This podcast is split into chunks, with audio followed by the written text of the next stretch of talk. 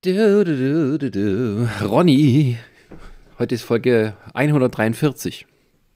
Ja, und, und, und wir haben es heute geschafft, die perfekte Symbiose aus Intro und Thema zu schaffen. Nämlich? Na, also das heutige Thema, also ich glaube, wir hatten noch kein besseres Thema, was zu unserem neuen Intro halt passt. Ach so, so also meinst dieser, du das dieser, Klang? Ja, ja, dieser, dieser Hans Zimmer-like, weißt du, mit dem heutigen Thema, das, das könnte auch der Anfang eines Films sein von ihm. Stimmt, ja. Hans Zimmer. Warum brauche ich mehr als zwei Noten?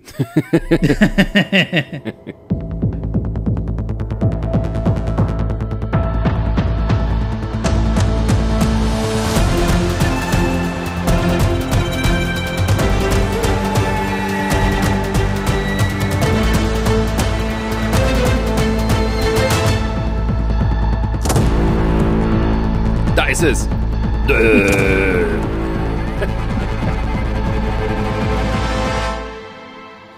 Starring Leonardo DiCaprio. Michael Caine. also, jetzt, jetzt komme ich nicht auf den Namen von dem Mann. Herrgott nochmal. Hm? Wer denn? Na, hier unser Batman-Darsteller. Wie heißt er gleich? Christian Bale. ja, das ist furchtbar. Es geht schon, es geht schon wieder los. Äh, äh, das, was mir am Gedächtnis fehlt, das hat äh, unser heutiges Thema zu reichlich. Hm. nee, wir müssen sie eh ein bisschen rückwärts erzählen. Weißt du? Richtig, vollkommen richtig, ja. Naja, heute reden wir über Christopher Nolan, das äh, beliebteste Regiekind der Welt, weil der Mann in der Lage ist, Blockbuster zu produzieren, ähm, die großes Kino versprechen, hohe Einnahmen nahezu garantieren und trotzdem nicht auf einem Superhelden-Franchise basieren, sondern auf eigenen Ideen. Na, aber hast du gewusst, dass der tatsächlich mal äh, eine Story für einen Superheldenfilm gemacht hat? Also, ich, ich, ich rede jetzt Batman-Filme ausgenommen, klar. nee, auch so, der hat für Man of Steel hat er die Story geschrieben. Das weiß ich, ja. Also, was heißt Story? War, vermutlich waren das so erste Drehbuchideen, die dann auch im Laufe der Zeit verändert wurden. Hat ja Man of Steel auch ähm, produziert. Da war er eher noch sozusagen äh, Warners Lieblingskind, was die Superhelden anging, weil er halt Batman so wieder belebt hatte. Und deswegen heißt ja auch Man of Steel, Man of Steel, nicht Superman, sondern wie The Dark Knight benutzt man hier das äh, Synonym für diesen bekannten Superhelden. Ja, das ist so, das, also da, da können wir schön einsteigen. Das ist, glaube ich, mein Grundproblem äh, mit ihm die Ideen sind spitze. Diese Grundideen und was er da alles irgendwie sich ausmalt, das ist geil, aber dann die Umsetzung, da geht's dann also, los. Also, Moment, wir müssen jetzt müssen mal erklären, was wir, was wir heute machen. Ne? Also, wir reden heute nicht nur über das Werk von Christopher Nolan als solches, sondern wir vertreten hier zwei Positionen. Du bist ja. jemand, der Christopher Nolans Arbeiten kritisiert und äh, in ihnen viele Mängel feststellt, während ich ein großer Bewunderer seines Werkes bin, auch wenn ich nicht alles gesehen habe, so möchte ich doch ihn gegen manche Kritik verteidigen, die du vielleicht heute hier vorbringen wirst.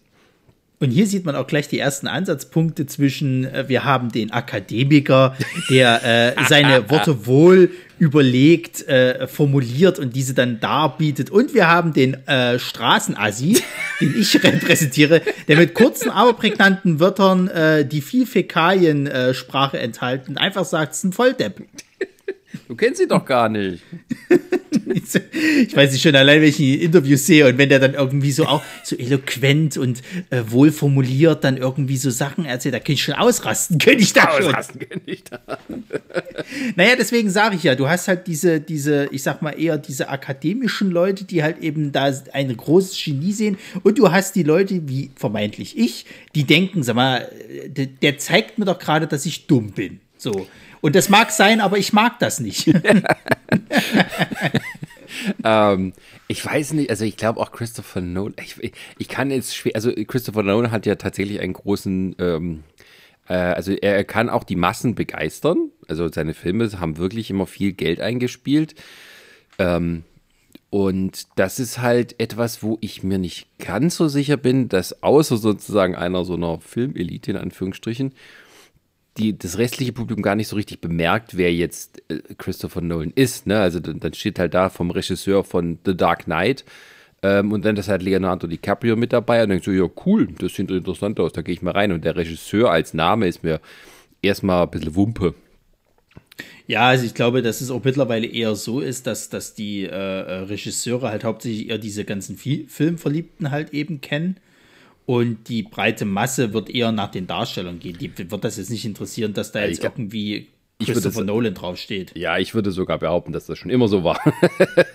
davon, mal, davon mal abgesehen. Das Ding ist ja auch, also um mal die Aussage gleich am Anfang jetzt irgendwie nochmal zu relativieren, das stimmt ja auch nicht. Es gibt ja auch viele gerade von diesen elitären Kritikern, ne, die auch so irgendwie in schwedischen Volksdramen irgendwie den neuen Gral sehen, äh, die halt äh, Nolan gerade für die letzten Werke auch sehr kritisieren und halt eben auch, auch der Meinung sind, dass der da halt naja, sein Publikum halt irgendwie belehren will und die das halt auch nicht so richtig leiden können. Also dass der, dass die Filme teilweise schlauer gemacht werden als eigentlich sind. Und, und äh, ja, also ich glaube tatsächlich, dass die breite Masse eher für das Spektakel sich das anguckt und auch gerne anguckt. Und da muss man ja auch sagen, dass er das halt immer gut inszeniert. Und dann hast du halt diese, diese, ja, die, die Nolan-Jüngerer, sage ich jetzt mal, die halt äh, wirklich für diese äh, na, wie, wie denn sagen, für diese, für diese scheinbare Schlaue äh, in, in das Kino gehen. Und du hast halt diese, diese äh, krassen Kritiker, die halt eben dann sagen so, naja, eigentlich ist es ein Depp. also schön, dass er da irgendwie toll inszeniert, aber muss der jetzt unbedingt ein Flugzeug da in der Halle ballern lassen und äh, das kostet einen Haufen Geld, weil im Film sieht es dann halt auch nicht so geil aus, wie er es äh, verkauft hat. Sagen wir es mal so, ähm, äh, durch auch das Kritikerlob und durch den Erfolg, ich glaube, ähm, das ist immer schwer, jemand irgendwie Persönlichkeiten zu unterstellen. Hm, aber die Art und Weise, wie er dann was inszeniert und es auch so teilweise eben verlangt oder vorführt, wie er das macht, also zum Beispiel bei Dunkirk, ähm, wo sie alles mit ähm, irgendwie in 70 Millimeter gedreht haben, wenn mich jetzt meine Erinnerung nicht täuscht, und dann eben dort mhm. das Vorführen, wie sie halt diese riesigen Kameras an die Flugzeuge montiert haben, um zu zeigen, erstens, wir fliegen mit den Flugzeugen, ist kein Greenscreen und äh, da kommt eine riesen Kamera dran, die nicht digital ist. Ähm, das ist schon irgendwie ein bisschen abgehoben. Also ähm, klar kannst du da äh, das in echt inszenieren ähm, oder halt von einer Greenscreen machen. Ob die meisten Leute den Unterschied merken, weiß ich auch nicht. Und ob sie den Unterschied merken, dass das jetzt mit Film gedreht wurde oder in, äh, mit einer Ari Alexa 65, äh, wo ähm, ja, es praktisch schon so ist, dass die digitale, also das Digitale das, das, das Filmerische übertrifft. So, das kommt gleich Quentin Tarantino von der Seite rein und haut mir einen in den Nacken, um mir zu erklären, dass das nicht so ist. Aber, hi Quentin.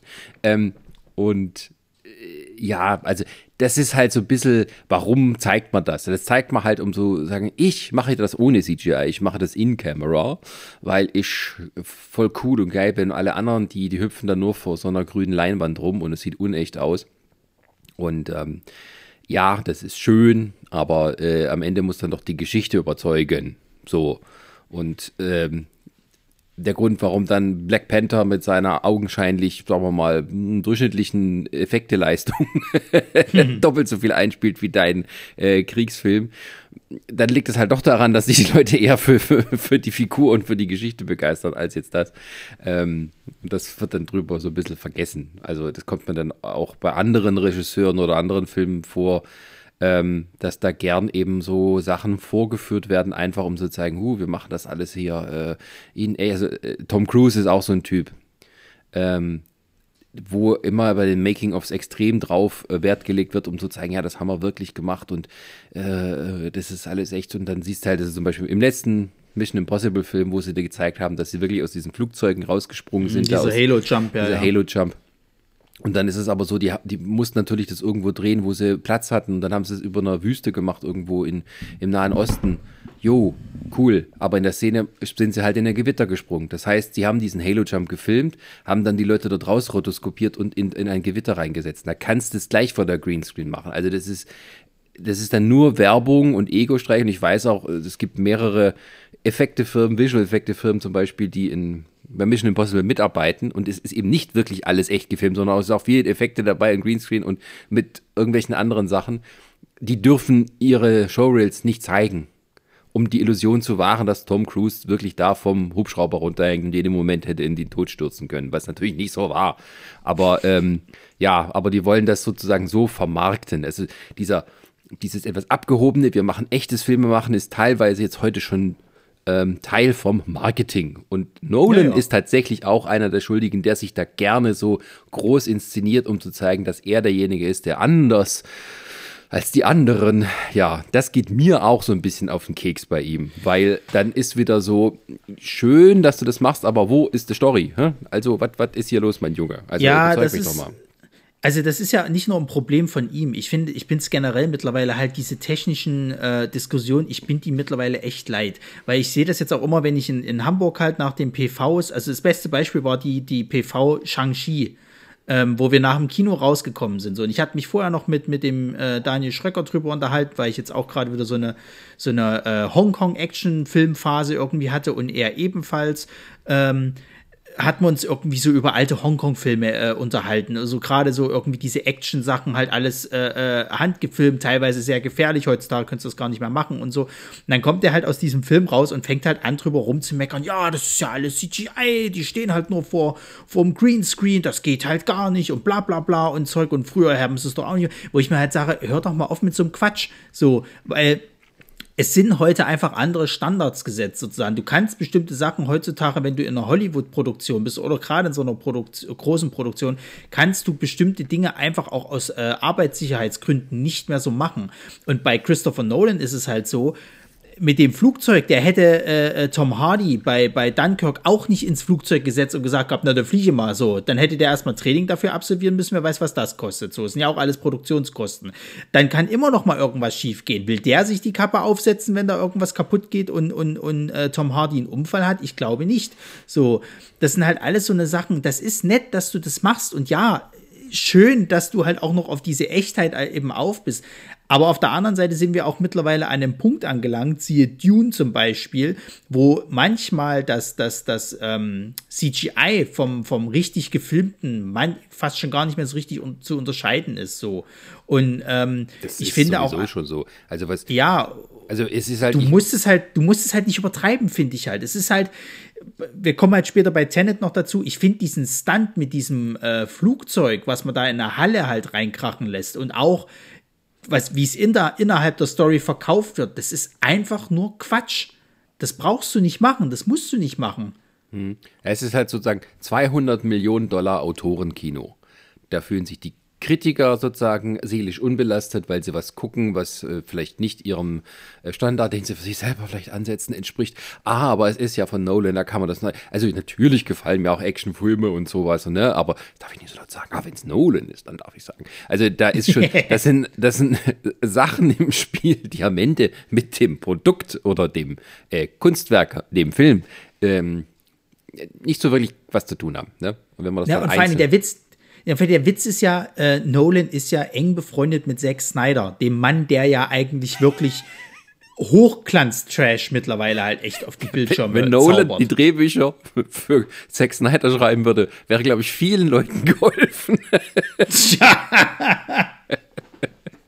ja, aber das ist halt sowas, also ich meine, ich kann dem Mann für, für vieles halt auch gar nicht böse sein, dass jetzt äh, äh Christopher Nolan, weil er, glaube ich, auch äh, äh, ich will nicht sagen, zu so einer aussterbenden Art äh, gehört, die, die im Hollywood-Kino heutzutage irgendwie nur noch selten halt äh, Anklang findet.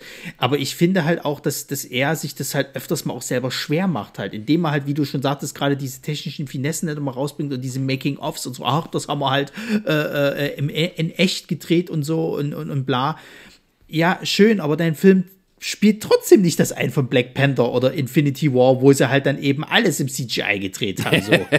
Wobei man, also da muss ja, man. Hm. Ja, aber er ist halt tatsächlich so eine kleine, ähm, ja, er sticht halt raus, ne? Er ist so irgendwie so die, die weiße Blume im roten Feld, weil halt ähm, ähm, die, nicht alle, aber die meisten seiner Filme ähm, trotzdem ähm, halt sehr, sehr gute Einspielergebnisse haben und im Vergleich andere dazu gar nicht rankommen, wenn es halt nicht explizite große Franchise-Blockbuster sind. Ja. Also das ist halt, da ist er wirklich einzigartig. Also nicht mal Tarantino kommt daran, weil Tarantino macht auch andere Filme und so, aber ähm, weil halt in diesen Franchise-Zeiten ähm, die Regisseure gar nicht mehr so viel zählen. Ne? Also, dass da ein, ein Name besonders hervorgehoben wird. der Regisseur, der muss sich dann quasi das erst verdienen, indem sie sagen, okay, also wie zum Beispiel hier die, ähm, ähm, die, die, wie heißen sie, von, von Infinity War, die, das Regiepaar. Brüder. Äh, die Russo-Brüder. Die Russo-Brüder, genau. Die Russo-Brüder, die haben sich jetzt einen Namen gemacht, weil sie eben halt die großen, fetten, geilen ähm, äh, Marvel-Filme gemacht haben. Das sind aber auch so die einzigen, glaube ich, die einem etwas größeren Publikum vom Namen wirklich her bekannt sind. Wahrscheinlich auch nur, weil sie dann Brüder sind, weil es dann sowieso nochmal auffällt. Ähm, mhm. Und das gibt es dann aus, ja, wer außer dem, ja, hier im Marvel-Universum werden halt auch Regisseure mal schnell ausgetauscht. So, weil halt dann ähm, das nicht die Vision ist, wie der Produzent es dann vielleicht haben will. Und es ist dann eher so wie bei einer Fernsehserie wo halt die Regisseure mehr oder weniger Erfüllungsgehilfen für die Vision der Produzenten und, und Autoren sind. Und ähm, das ist so ein bisschen so ein, wir, wir wickeln uns so ein bisschen zurück in die, so das goldene Zeitalter, wie es genannt wird, von Hollywood, wo mhm. quasi jeder irgendwie unter Vertrag war, fest und dem wurden halt Filme zugeteilt und da hast du die gedreht und alle irgendwie so ein bisschen nach Standard, ähm, so in den 20er, 30er, 40er Jahren und das Regisseure ein bisschen herausstechen, das, das kam dann eher weniger vor und das hat sich dann bis in die 60er Jahre gezogen, dass dann Regisseure selber äh, auch vermehrt ihren eigenen Stil durchsetzen konnten. Also ja, da im Moment sieht man so eine gewisse Rückbildung ähm, ja, von dem. Naja, das mag ja, mag ja auch gar nicht so schlecht sein. Also ich meine, Du hast ja mit Christopher Nolan hast du ja zum Beispiel jemanden, der ja doch immer noch dieses Standing hat, zu sagen, pass auf, ich habe Bock auf das Projekt mhm. und dann darf aber ihn auch keiner so krass reinreden. So, ja, siehe jetzt ja. Tenet zum Beispiel. Das ist ja wirklich destilliert er. So, dann hast du aber andere Regisseure, die damals recht groß waren, wie jetzt zum Beispiel ein Michael Bay, der muss zu Netflix gehen damit er mal halt wieder seinen Kram machen kann, worauf er Bock hat, dass du halt eben einen reinen Michael Bay-Film kriegst. Der kommt aber eben nur auf einem Streaming-Portal. Das gleiche hätte fast, sage ich jetzt mal, äh, äh, den, de, den Dennis Villeneuve halt treffen können, wenn Dune jetzt einfach nicht erfolgreich oh. gewesen wäre. Naja, also das sind alles so ein bisschen die, die Warner, ähm, nicht Warner-Regisseure, aber ähm, was du schon sagst, ist richtig. Ich glaube ja auch, da war auch, dass Michael Bay sich so bewusst entschieden hat, das bei Netflix zu machen, weil sie ihn eben machen lassen. Ne? Das, das ist immer der große Unterschied. Klar bist du vielleicht ein großer Name und hast einiges, aber kannst du wirklich das machen, was du machen willst? Und ähm, Nolan oder Tarantino sind so ein bisschen die letzten, die sagen, ich will das so machen und das Studio sagt okidoki. Und wir reden da nicht rein, weil alles, immer wenn wir intervenieren, kommt was Schlechteres raus. Sozusagen bei diesen Regisseuren. Und das, ähm, das wissen die dann auch. Und das lässt sich am besten auch so verkaufen, indem man dem Publikum dann sagt, wir haben die machen lassen.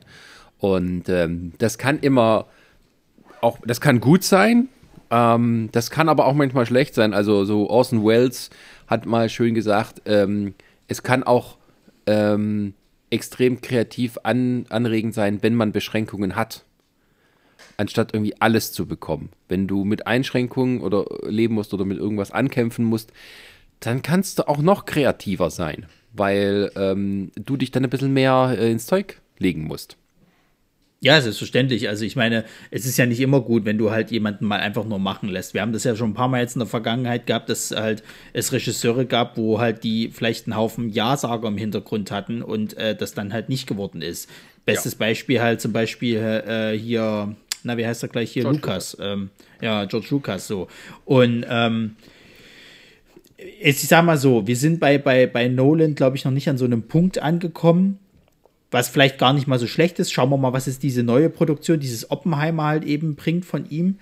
Ähm, aber du musst schon aufpassen. Also ich glaube, Tenet hatte einfach das Glück, dass der halt eben einer der großen Blockbuster-Filme jetzt in dieser Pandemie war, wo die Leute halt nochmal richtig Bock hatten auf Kino. Das hätte auch ganz anders ausgehen können. Lass den mal ein paar Wochen später gekommen sein, so wie es ja Warner ganz gerne gehabt hätte oder im Allgemeinen nur noch auf dem Streaming-Dienst. Da wäre aber Stimmung gewesen.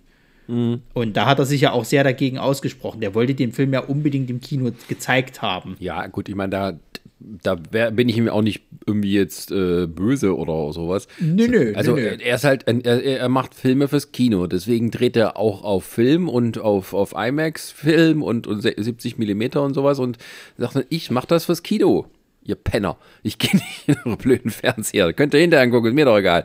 Ähm, hm. Und äh, ähm, das ist okay, also dass er dann sich dann da durchsetzt und so.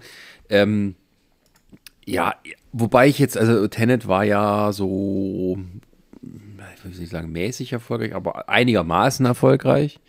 Naja, war halt erfolgreich, weil halt keine Konkurrenz da war. Das war halt, glaube ich, das größte, größte Glück. Ja, aber auch mit Pandemie-Einschränkungen. Aber es ist nicht ja, so, dass ja. er der Mega-Blockbuster war. und ich bin aber auch nicht wirklich überzeugt, dass dieser Film ähm, ohne Pandemie vollkommen durch die Decke gegangen wäre. Also das, wäre auch nicht.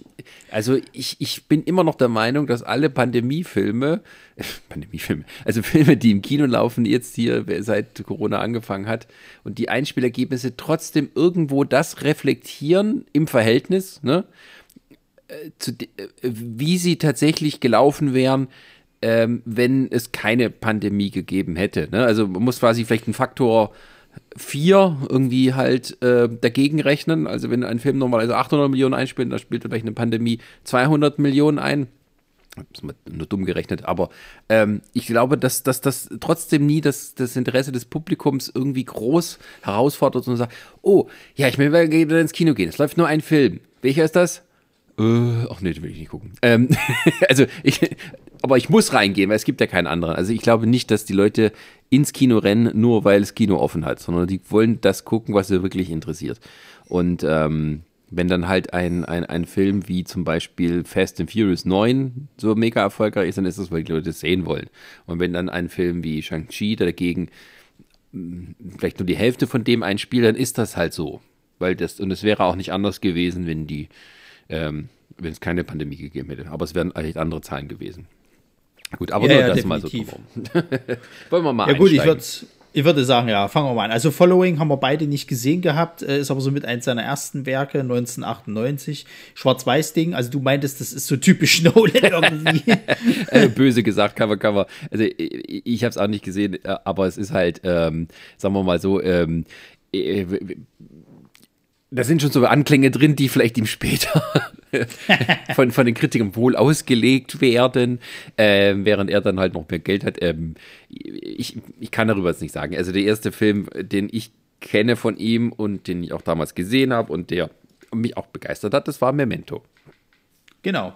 So. Und da ist aber auch schon das ähm, erste drin, von wegen, huhuhu, ich habe ein Gimmick. ja.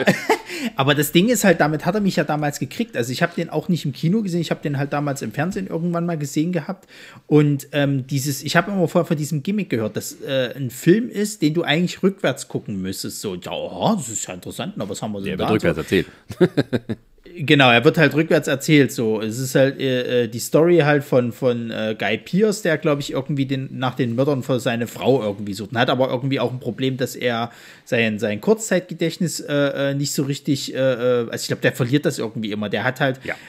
wie so Gedächtnislücken und und schreibt sich dann eben im Film immer mehrere Sachen. Also er macht dann immer Fotos von Leuten und schreibt dann immer dahinter auf, was so ist. Und du fängst eigentlich den Film mit dem Ende an. Ja. So und erlebst dann eben dadurch rückwirkend, was passiert ist, indem er quasi immer mehr das Gedächtnis verliert, sozusagen. Äh, jein, also er verliert das Kurzzeitgedächtnis nach einer bestimmten Zeit, ähm, das sozusagen so fest programmiert ist, nach irgendwie einer, ich habe es nicht mehr ganz im Kopf, wie, wie viel es ist. Ähm, und deswegen die Leute, die quasi mit ihm sind, die wissen, dass das so ist. Ähm, und dass er halt nach einer gewissen Zeit ist äh, alles wieder weg. Und die Leuten, denen er dann begegnet, begegnet er quasi wieder zum ersten Mal. Deswegen macht er sich so Hinweise, tätowiert sich den ganzen Körper voll mit, mit Sachen und so. Und ähm, es geht eigentlich nur darum, dass er, das Letzte, woran er sich erinnert, ist, dass seine Frau ermordet wurde und er hat äh, irgendwie dann eine Kugel abgekriegt, die halt eben diesen Gedächtnisverlust ähm, ausgelöst hat. Und seitdem weiß er nur, das Letzte, was er wirklich weiß, ist eben die, die, die Ermordung seiner Frau und äh, begibt sich sozusagen da auf Rachefeldzug und versucht, die wahren Mörder zu finden.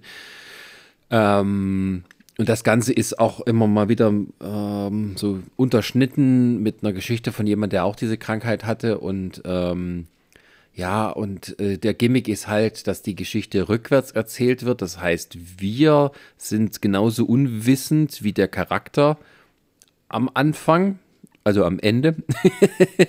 und also wir wollen quasi alles aus seiner Sicht, äh, so, wir sollen am Anfang alles aus seiner Sicht miterleben. Also erstmal wissen, was es hier geht. Und weil der Film rückwärts erzählt wird und dadurch eben klar wird, was sich nach, was, was da wirklich passiert, kann ich schon mal sagen, ohne zu spoilern, ähm, er, erschließt sich das für uns. Und es gibt dann auch tolle Sachen von wegen wie, ähm, ähm, ja, dass wir halt mit, mitkriegen, wie halt ihm übel mitgespielt wird, die Leute das eben vollkommen ausnutzen, so eine Geschichte. Und oder ähm, ja, äh, wacht dann auf und, und also der Film äh, wird nicht rückwärts erzählt, also rückwärts. Also die Leute laufen nicht so. Also es ist nicht, nicht wie bei Tenet. nee, sondern du siehst äh, ein Stückchen von einem Film, also von, von, von einer Szene, einer Sequenz, und dann springen wir, ähm, keine Ahnung, ein paar Stunden oder Tag zurück ähm, und sehen, was davor passiert ist. Und dann wird es wieder nach vorne erzählt, bis zu dem Punkt, wo wir vorhin waren und dann wieder und ein Stückchen zurück, bis halt am Anfang. Und ähm, dadurch entspinnt sich so halt die, die, ähm, die Geschichte ähm, von dem Mord, von der Nachverfolgung, von den Personen, die um ihn herum sind. Und ähm, das ist was immer so kritisiert wurde, ähm, wenn der Film vorwärts erzählt werden würde, dann wäre er gar nicht so interessant. Dann wäre er so eine ganz billige, einfache Story. Ja, klar, das ist aber auch nicht der Punkt.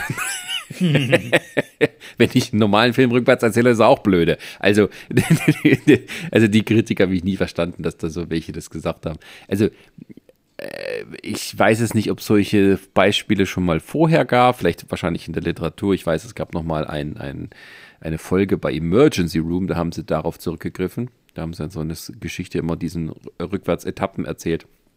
Ähm, ich glaube, unser, unser guter Freund Sebastian Stopp, hat auch, glaube ich, mal irgendwie eine Essay drüber geschrieben. Meine ich über diese Erzählweise. Ich bin mir jetzt aber nicht mehr sicher.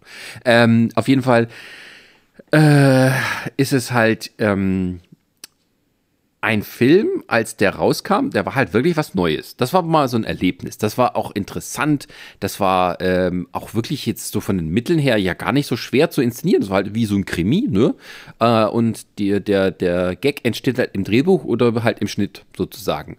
Und ähm, der war sozusagen wenig für wenig Geld produzierbar und hat auch sehr viel eingespielt, weil halt dieser Kniff dann da war, der die Leute begeistert hat. Und ähm, dadurch hat sich dann Nolan als erstes einen Namen gemacht. Von wegen, ich bin, bin neu hier, kann gut inszenieren und ich habe auch mal ungewöhnliche Ideen.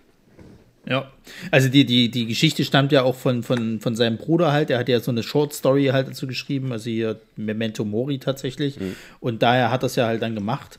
Und ich fand das halt auch, auch äh, äh, inszenatorisch fand ich halt gut, weil das war zum Beispiel so einer der ersten Filme, wo mir Guy Pierce halt aufgefallen ist. Also der war mir vorher nicht bewusst, der Mann so. Okay. Und ähm, ich fand den, ich fand den interessant. Ich fand das Gimmick halt wirklich interessant. Das hat mich ja auch gehuckt. Das war halt das Gute an der ganzen Sache. Und ich wollte äh, halt mehr von diesem Regisseur sehen. Das war tatsächlich so, dass ich mir gedacht habe, ah, guck, den musst du ein bisschen auf der Uhr behalten, den Mann. Wer weiß, was er noch so Schönes schafft. Und äh, dann war es relativ lange ruhig, dass ich irgendwie nichts weiter von ihm geguckt habe. Also, die wollen ja, die wollen ja jetzt ein Remake von dem, von dem Memento machen, ne? Der basiert halt, ja, ja, ich glaube, dass, dass, dass Nolan immer noch als Producer oder zumindest als Schreiber irgendwie mit involviert ist, aber sie machen ein Remake irgendwie von, von dem Film. Mhm. Und versteht zwar nicht, warum er das machen muss, also hm, für Disney Plus mit Kindern. Ist ja auch ja, ich, also ich muss auch ganz ehrlich sagen, ich, da, da verstehe ich es halt gar nicht. Der Film, der ist eigentlich, finde ich, so brillant, da musst du nichts remaken. So. Und das ist ja vor allen Dingen, es ist wieder ein amerikanischer äh, äh, Film sozusagen. Es ist ja nicht mal so, dass die jetzt gesagt haben, ah, guck mal, die Asiaten, da ist hier wieder was, was Besonderes, das müssen wir für den amerikanischen Markt machen. Nee, es ist halt eh schon ein amerikanischer Film. Also ich äh. weiß nicht, ob er jetzt nicht da nochmal irgendwas Neues dazu machen will oder ob er jetzt einfach eine neue Generation an Leuten äh, für den Film beeindrucken will, aber ich war da kein Remake, sage ich, wie es ist. Ja, also äh, Christopher Nolan ist Brite, für die, die es nicht wissen und so, aber ähm, ja, ähm, ich, das verstehe ich tatsächlich auch nicht. also, das ist auch nicht, das ist jetzt auch nicht ein Film, wo du sagst, uh, der ist so völlig out of date. Äh, ich weiß nicht, vielleicht fällt einem da was äh, Interessantes ein, um das mit moderner Technik und sozialen Medien zu, zu verbinden. Also, äh, Memento ist aus dem Jahr 2000. Ähm, da hat man noch Klapphandys. Ähm, aber äh, ich weiß es nicht, was, was, was da einer mit anfangen kann. Also das, das kommt mir auch ein bisschen spanisch vor, warum, warum man es davon. Also äh, von allen neuen filmen möchte ich doch sagen, okay, das ist der Film, den man vielleicht am wenigsten neu machen muss. Auch weil einfach der Gag dann schon da ist. Das ja. verstehe ich nicht wirklich. Aber pff, keine Ahnung. Vielleicht hat einer da eine ganz tolle Idee und so. Aber, also Memento, ich glaube, da sind wir uns einig, ist ein Film bei aller äh, Kritik oder irgendwie sowas von, von Nolan, den kann man wirklich ähm, ja, schön gucken. Da hat jetzt keiner groß was zu meckern. So. Also, also ich muss ja sagen, generell finde ich die ersten zwei Filme von ihm, das sind Filme, die muss man auf jeden Fall, kann man die sich mal auf die Zunge legen. Also auch der nächste hier, Insomnia, Schlaflos, äh, den habe ich jetzt nicht gesehen, aber ich habe mir halt mal so ein bisschen was dazu durchgelesen. Ist halt mit, mit, mit äh, Al Pacino und Robin Williams. Ja. Ich finde die Idee, finde ich großartig, dass du halt im Endeffekt, also es ist halt auch wieder eine Krimi-Geschichte, geht halt um, um einen Mordfall an, glaube ich, einer, einer äh, Teenagerin und äh, das wird irgendwo oben im Norden. Es ist so eine Stadt, wo es halt irgendwie die ganze Zeit hell ist und nicht, nicht, nicht äh, die Sonne untergeht und der Polizist, der Ermittelte, also El Pacino, hat dann Schlafprobleme und wird, glaube ich, auch durch den Mörder so ein bisschen immer bei, bei also wach gehalten, sozusagen, dass der halt eben anfängt, durch diese Schlaflosigkeit sich auch Sachen einzubilden. Also äh, der Film ist jetzt ähm, tatsächlich kein Originalwerk, sondern es ist ein Remake. Ähm, ja. Ähm, das ist ein, oh Gott. Mit Stellan Skarsgård in der Hauptrolle. ja. Es ist ein schwedisches Remake, ja. Es ist, es ist so schwedisch, ja. Auf jeden Fall geht es halt darum, äh, das ist, da geht es um eine Mordermittlung und das ist sehr nah am Polarkreis.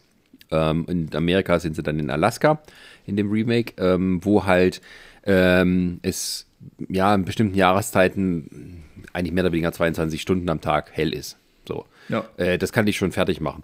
Und irgendwie der, der Polizist, soweit ich das noch mich erinnern kann, der hat sowieso Schlafprobleme und irgendwie halt auch eigene Probleme und so. Das ist halt ständig hell. Also es ist ein Film noir im Hellen.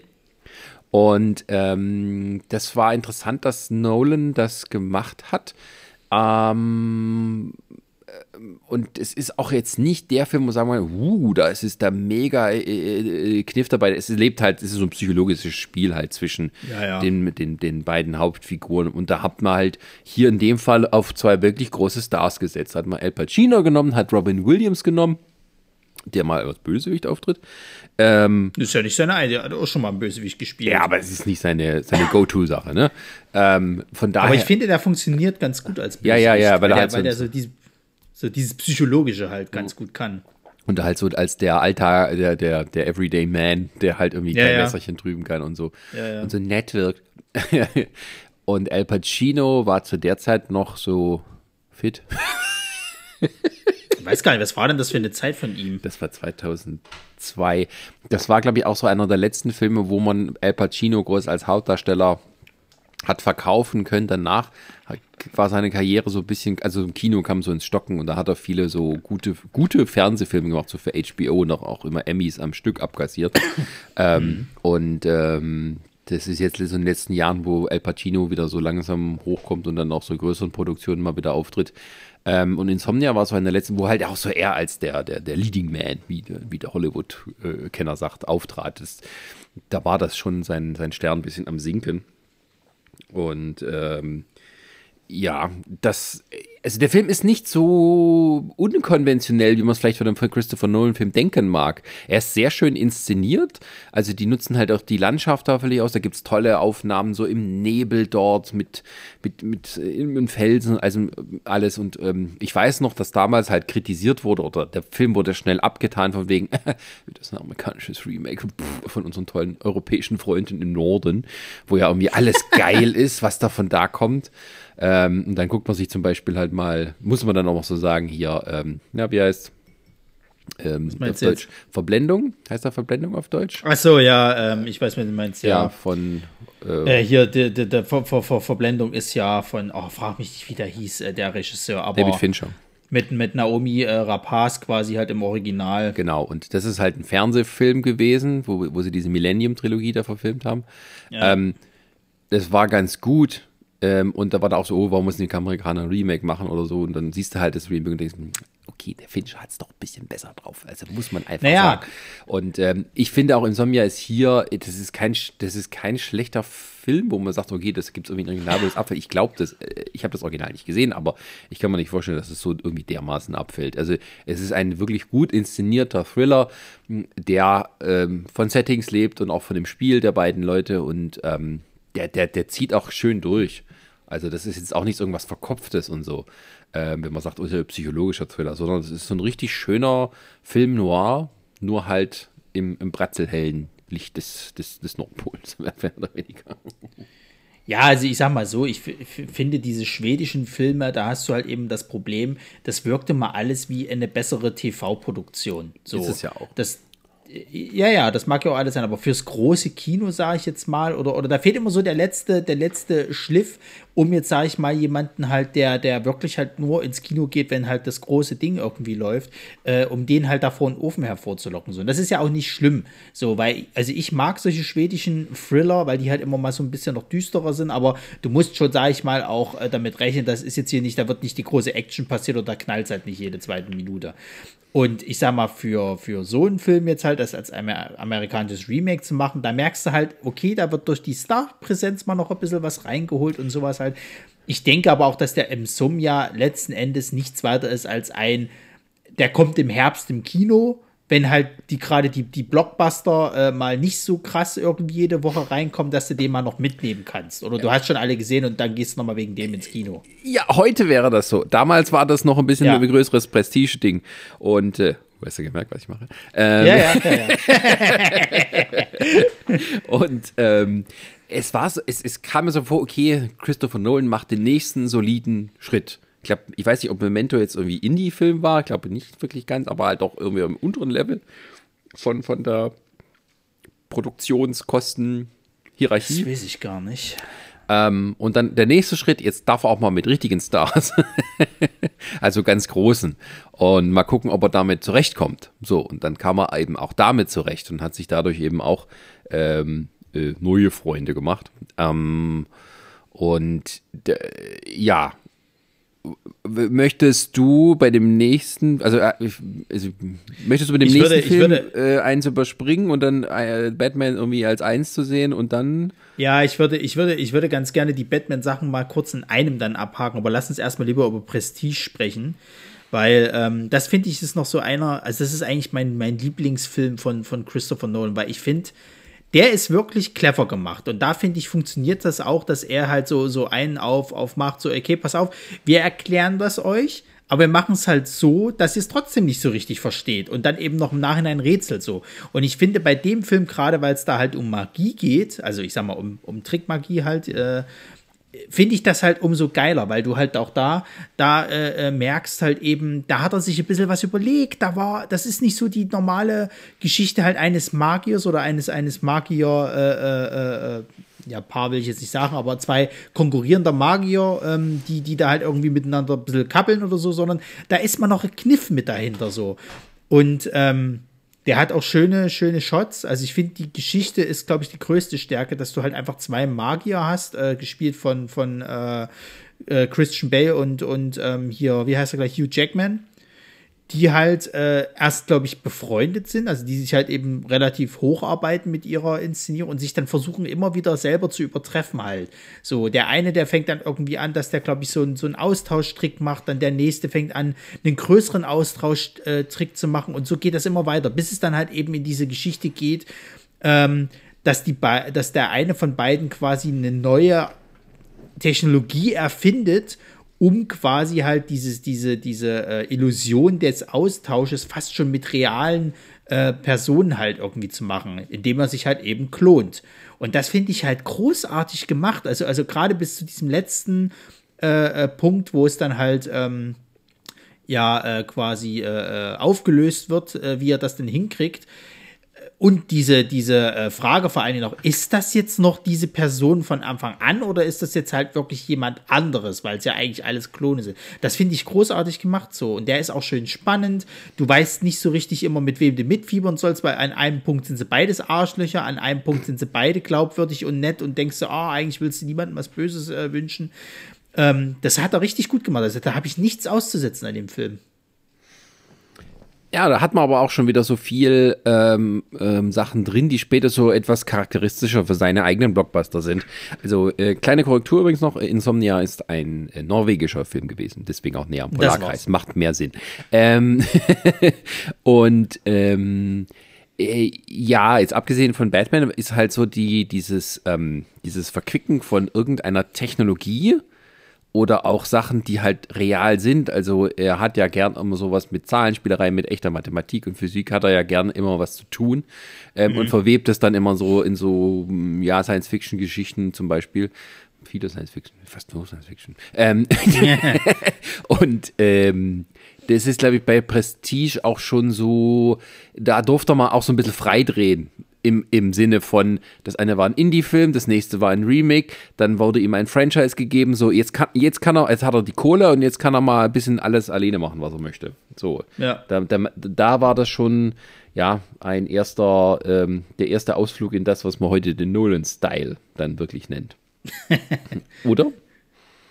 Ja, also kann man schon so sagen, wobei ich aber auch, auch bei dem Film sagen muss, dass das also mir fällt es auch nicht so negativ auf. Wie gesagt, ich habe an dem Film halt eigentlich nichts auszusetzen. Bei kommenden Filmen, gerade wenn man diesen, diesen Wissenschaftsaspekt mit reinnimmt oder diesen, diesen äh, ähm, ja, Quantenphysik-Aspekt, äh, wenn man es mal so scherzhaft sagen will, da habe ich halt mehr auszusetzen. So, wei weiß ich nicht, ob das vielleicht auch was damit zu tun hat, dass das halt immer noch irgendwo sehr fiktiv ist und dass das vielleicht einfach auch, äh, ähm, also in dem Film in einer Zeit spielt, wo es halt mehr fantastischer wirkt oder eben wirklich Science Fiction, wie du schon sagtest, und diese anderen Sachen in der Jetztzeit spielen und du schon da irgendwie keinen Bock drauf hast, weil du dir denkst, naja, naja es gibt halt keine Technik, die äh, quasi halt äh, etwas rückwärts laufen lässt. Das ist, nee.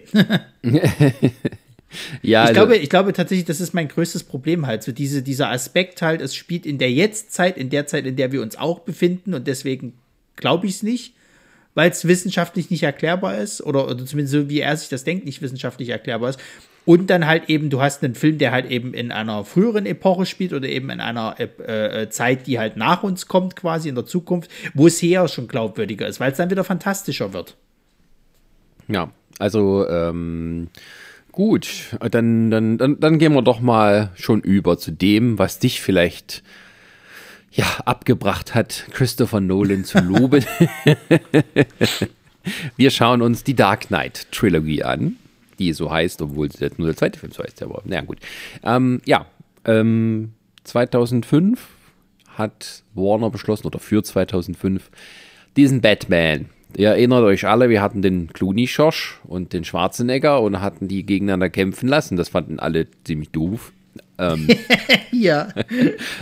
Und deswegen stehen wir jetzt da und Mist, was machen wir denn jetzt? So. Und dann kommt eben X-Men raus, dann kommt Spider-Man raus und dann denkt sich Warner so, ich werde mit Batman, da müssen wir auch was Geiles machen.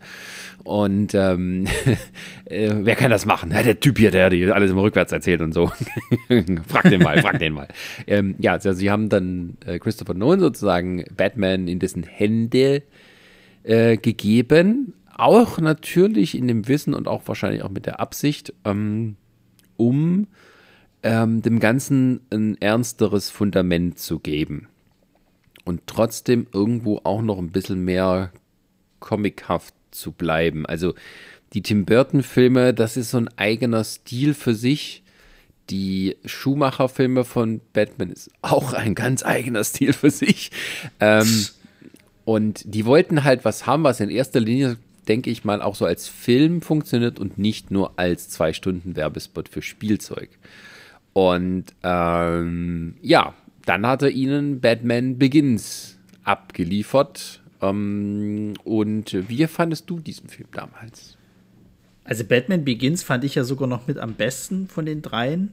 Der hat mir schon allein deswegen gut gefallen, weil ich ähm, also ich mochte das, dass sie da zumindest noch äh, äh, dieses Goffen und dieses Triste und auch dieses, dieses halt, äh, es ist eigentlich alles immer schlecht dort, noch so ein bisschen halt reingebracht haben. So, das hat mir ganz gut gefallen. Also es war noch am nächsten an dieser ganzen Comic-Umsetzung halt dran.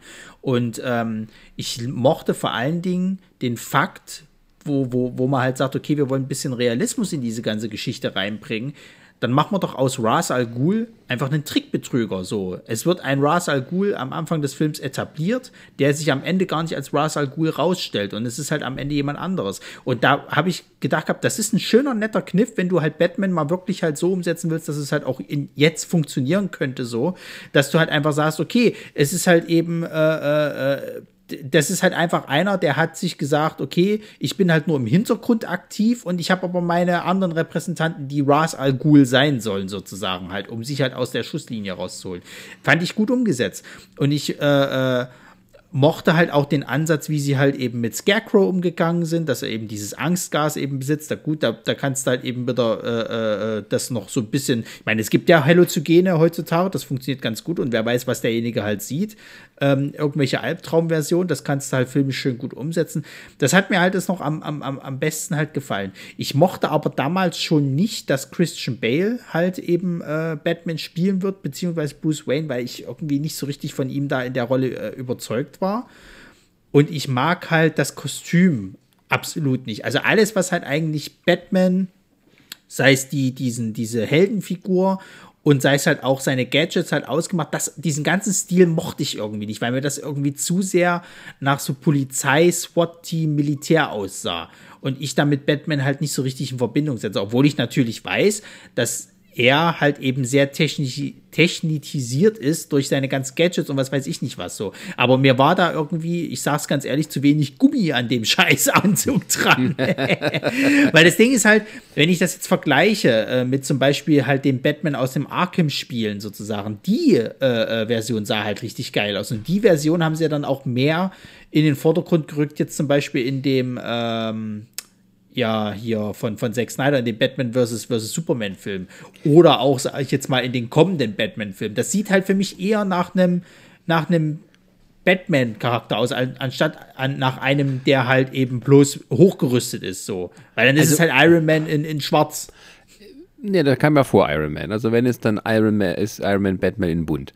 Ähm, die, die, die, die Filme waren ja auch wirklich so angelegt zu sagen, okay, wir gucken mal, dass wir das sehr realistisch umsetzen können. Im Sinne von, ähm, es gibt sozusagen nicht einfach einen Anzug, den er irgendwann mal irgendwo gemacht hat und dann hat er immer da, also zum Beispiel bei Tim Burton, ne, da, da hast du irgendwie alle am Haken, in Gummi und äh, er zieht sich dann immer jede Nacht einen anderen an oder ähm, ja, oder halt, äh, wo es halt wirklich sehr, sehr ähm, cartoonhaft gemacht wurde bei den Schumacher-Filmen.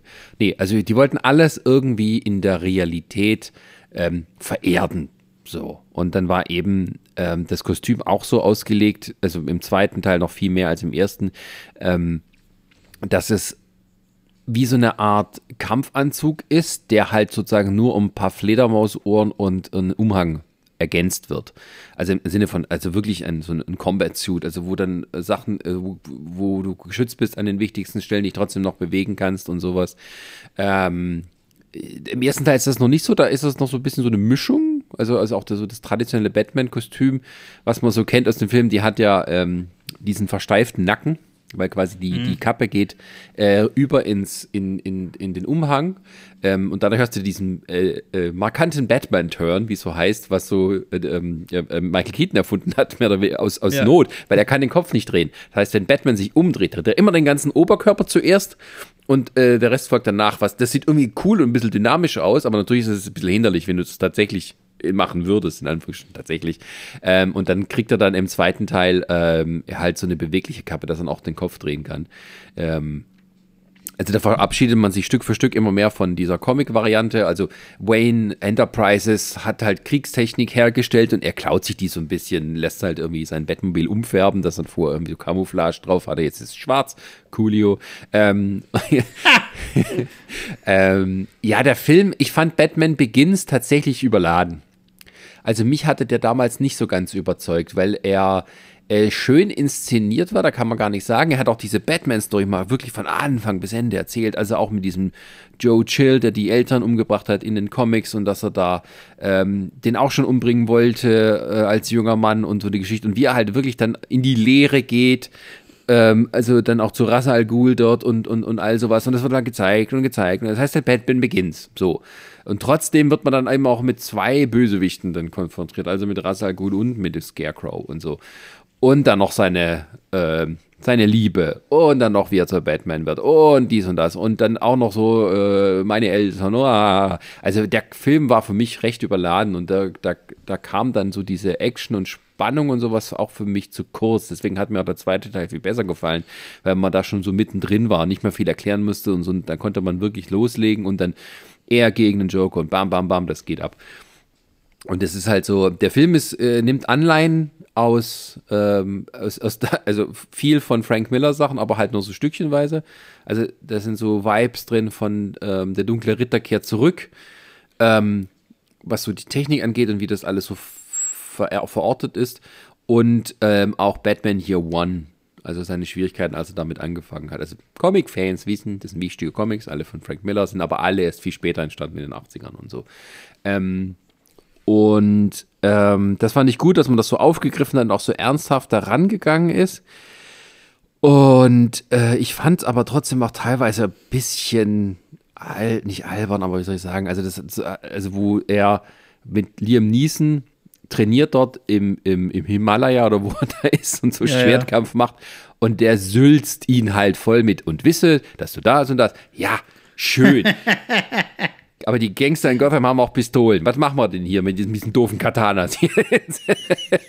das Ding ist vor allen Dingen, es hätte halt in so einem Martial Arts äh, Eastern von damals ja. wunderbar funktioniert, wenn der, wenn der, der Lehrmeister seinem Schüler da irgendwie so wisse, wenn die Attacke von rechts kommt, dann musst du den äh. Wischer machen und dann ist die Schla Schlange im Schatten des Adlers und bla bla bla. Ja. Das funktioniert derzeit super, weil die nichts Besseres hatten als maximal einen Speer oder so eine scheiß Drechslerbank, weißt du, mit der sie angegriffen haben. Aber da ist es halt es gibt doch halt diesen, diesen Kampf hier von Jackie Chan, wo die da irgendwie mit solchen Bänken da kämpfen und dann irgendwie der, der eine sogar sagt, kämpfen wir jetzt schon mit Bänken oder was?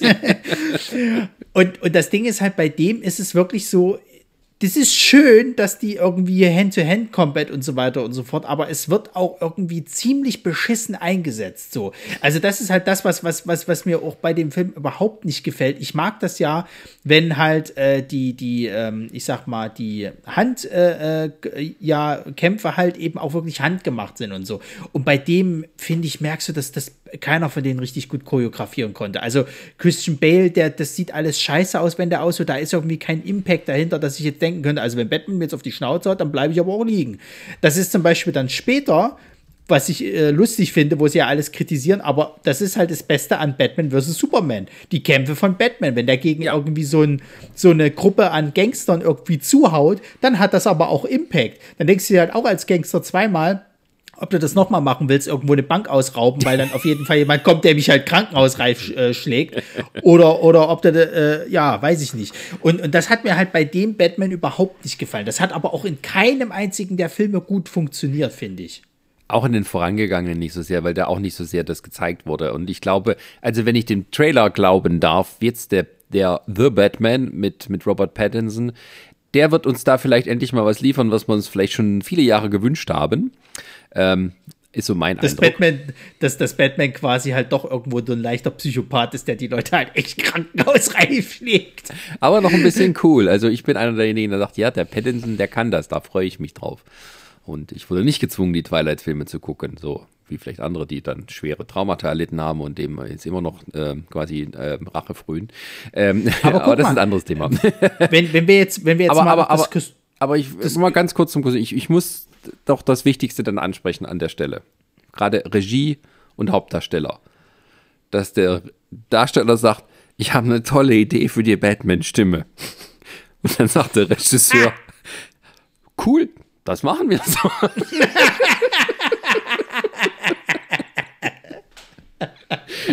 das Ding war, ich habe diesen Film natürlich auf Deutsch geguckt im Kino und ich dachte mir, oh, das ist aber eine blöde Synchro. Das klingt bestimmt viel cooler im Original. und dann gucke ich sie auf Englisch und denke, oh je. Feini, das muss man sich mal, das muss man sich mal wirklich auf der Zunge zergehen lassen. Ne? Ich meine, diesen Witz gibt es ja schon sehr lange irgendwie mit diesem Stimme verstellen. Und dann hatten sie es ja, ich weiß gar nicht mal, in welchem Batman das war, ob es im Comic war oder ob es im, im, im Spiel, keiner. Dann hatten sie es mal so erklärt, er hat einen Stimmenverzerrer.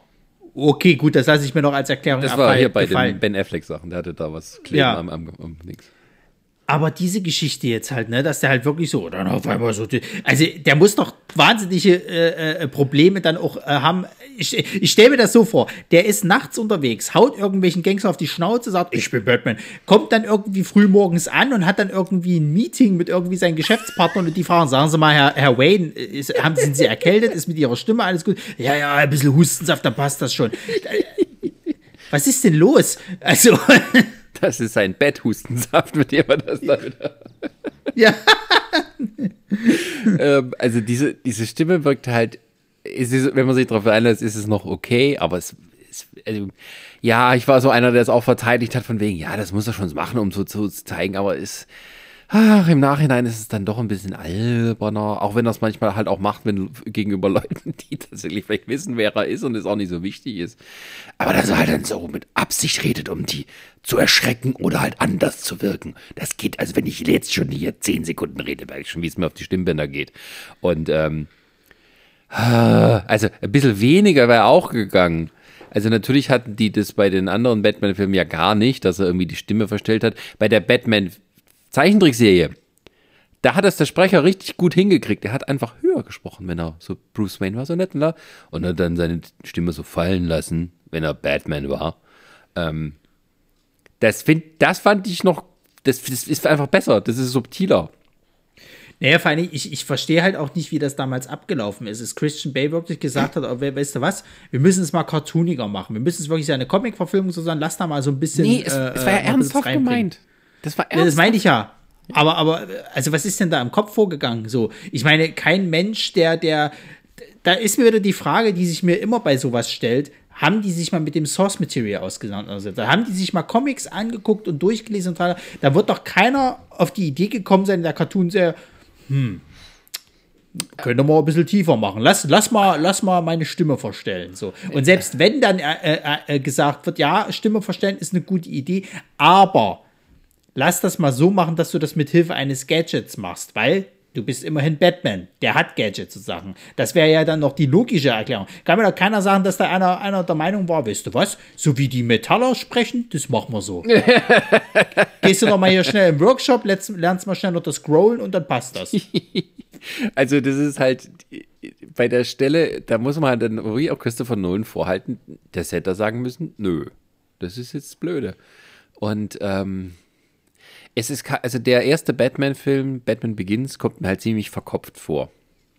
Und das ist auch so etwas, was Nolan dann auch mal gerne macht. Ne? Er, ich finde, eine Story sind, oder wir das inszenieren, wie soll man das sagen?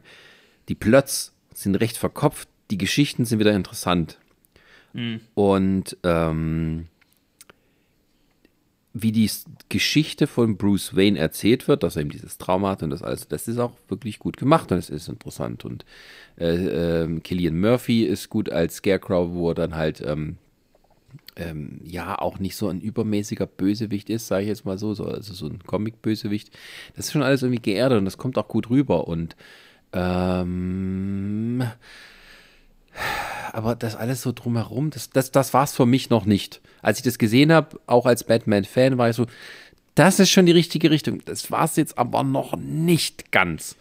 Ähm, das, Ding ist, das Ding ist, was mich halt so ein bisschen ärgert, du merkst so jetzt im Nachhinein, wenn du jetzt mal einfach nur, also es ist ja ein Problem, das haben ja viele Comic-Verfilme, da ist ja der nicht alleine. Ich hasse das aber, wenn die halt große Bösewichte so ein bisschen als so Wegwerfmaterial benutzen. So, die ja. sind für den einen Film da und dann sind sie weg.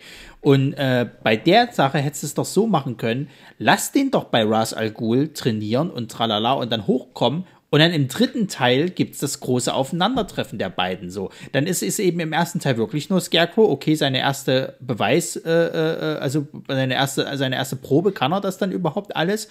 Und dann im zweiten ist es von mir aus der Joker, ja, okay, es ist jetzt halt wirklich der, der etwas größere Gegner als Ra's al Ghul, aber einfach für diesen Aufbau hätte ich fast gesagt, dann macht Ras Al Ghul im dritten Teil. Und sie haben ja auch so ein bisschen diese Story dann da weitergeführt. Nur, dass es jetzt halt dann eben die Tochter von Ras Al Ghul ist. Ja, ja, also, also soweit ich es noch weiß, ist auch so, dass sie bei The Dark Knight dann eben wollten, dass äh, nach Dark Knight wollten, dass auch der Joker wieder auftritt im dritten Teil, logischerweise.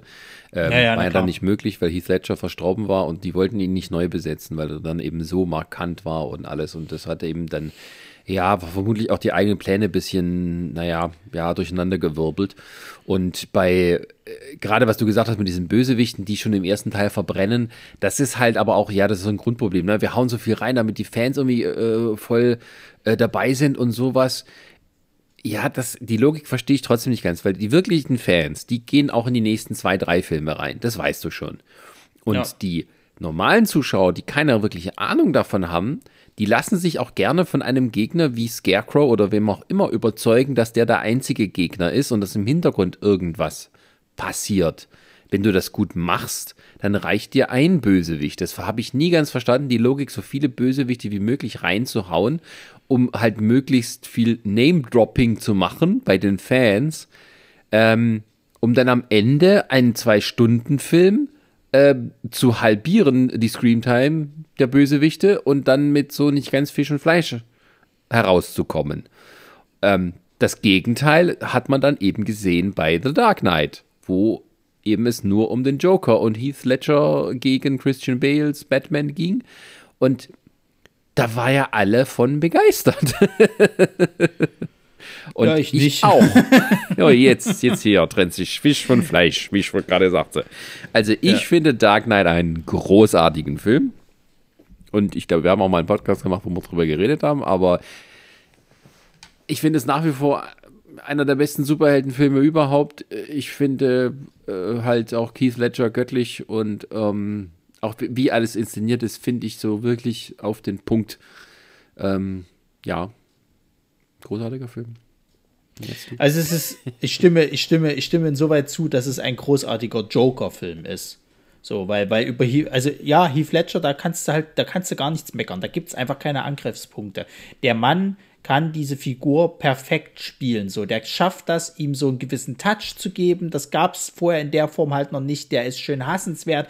Der ist vor allen Dingen auch, auch äh, ich hatte mir da mal so ein Video-Essay angeguckt. Also gerade so Kleinigkeiten, die der da reinbringt. Wenn der hier nach diesem, ähm, dieser Verfolgungsjagd oder was ist, ist einfach so aus dem, aus dem Autofenster wie so ein Hund rausguckt und dann so diesen Wind spürt, so dass du merkst, also, der macht sich über keine Sachen wirklich Gedanken. Der, die Konsequenzen sind ihm scheißegal. Der hat noch so diese leicht kindliche äh, äh, Verspieltheit irgendwie so drin. Das ist alles großartig. Ja, Aber der Film scheitert für mich an dem Punkt, dass ich, dass, dass ich halt sage, Batman ist auf einem Level mit ihm, um mit ihm halt zu konkurrieren. Weil im Comic ist es halt das, Batman und Joker, das ist eigentlich ein und dieselbe Person, nur dass die halt an einem Punkt halt äh, ganz andere Wege gegangen sind, sozusagen. Aber sie sind beide wahnsinnig skrupellos. Der eine will halt die Welt ins Chaos stürzen, der andere will das halt verhindern aber in ihren Methoden unterscheiden sie sich nur an dem Punkt, dass Joker halt töten will und Batman halt nicht tötet. Äh, aber der Joker ja eigentlich schon immer wieder versucht, ihn so ein bisschen in diese Richtung zu treiben, weil er weiß innerlich, Batman ist halt auch nur einen Mord davon entfernt, wie der Joker zu sein. Und es gibt ja im Comic-Universum äh, gibt es ja zahlreiche Stories, die es halt auch äh, mal, sag ich mal, ähm, äh, ja, ergründen, was passieren würde. Es gibt ja diese White Knight-Geschichte halt eben, die jetzt relativ aktuell ist. Es gibt ja The, the, the Laughing Joke, wo ja dann tatsächlich Batman zu dem Mittel greift und Joker umbringt, weil er weiß, wenn er ihn jetzt wieder in den Knast bringt, dann kommt er wieder raus und dann sterben wieder Leute sozusagen. Also ist die einzig wahre Möglichkeit, diesen Mann zu besiegen, ihn umzubringen und das Credo, was er hatte, halt im Endeffekt äh, äh, zu brechen. Und dann kommst du wieder auf diesen Punkt, den Batman ja auch mal gesagt hat, wenn du halt irgendwie äh, Mann umbringst, dann sind, ist die Anzahl an Mördern in der Welt nicht, nicht äh, quasi minimiert, sondern sie bleibt gleich. So. Und das ist halt das, das Faszinierende. Und das kommt in diesem Film einfach nicht rüber. Also ich finde diesen Batman im Vergleich zum Joker so dermaßen schwach. So und, und, und, und äh, äh ich finde auch da, dass du kein Harvey Dent Two-Face nochmal am Schluss brauchst. Also das ist auch so komplett verschwendet gewesen. Ähm, das, das brauchst du einfach nicht. Mhm. Und ähm, was mich am meisten ankotzt, ist, dass Gotham City in diesem Film so schwach wirkt. Also wirklich, das ist fast alles bei Tageslicht irgendwie. Es ist, äh, äh, hat irgendwie gar nicht mehr so diesen, diesen märchenhaften oder diesen abgefuckten äh, äh Wert wie in den Comics oder von mir aus auch wie in den äh, äh, Tim Burton-Filmen oder sowas halt. Es ist halt einfach San Francisco, wenn du es so willst. Und Chicago das, haben sie gedreht, ja oder Chicago, ja. Und das, nee, also sorry, das ist, das, also da war für mich wirklich halt so, dass, dass Christopher Nolan vielleicht einfach der falsche Regisseur für diesen Film war. Hm, kann ich jetzt nicht so viel dagegen sagen. Ja, ist ja, ist ja okay. Also ich, ich nee, weiß, also, ich weiß auch, dass ich halt sehr alleine mit dieser Meinung halt dastehe. Ich, ja, ich meine, ich, ich fühle mich gerade ein bisschen dir zustimmt. Ähm, so geht's los, so geht's los. Ich, ich, ich, plane das Gift und dann spreitet sich's aus.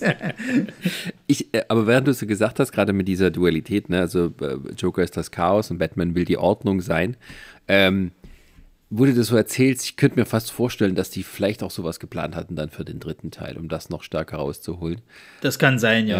Ja, ähm, dass da nicht so den Boden unter den Füßen weggezogen wurde. Ja, vielleicht, vielleicht ist es wirklich halt einfach Pech. Vielleicht ist es tatsächlich so, dass der zweite Film, wenn wir jetzt mal davon ausgehen, dass jetzt Heath Ledger überlebt hätte und die hätten einen dritten mit dieser, mit dieser äh, äh Fehde dann nochmal gedreht, so als Abschlusspunkt.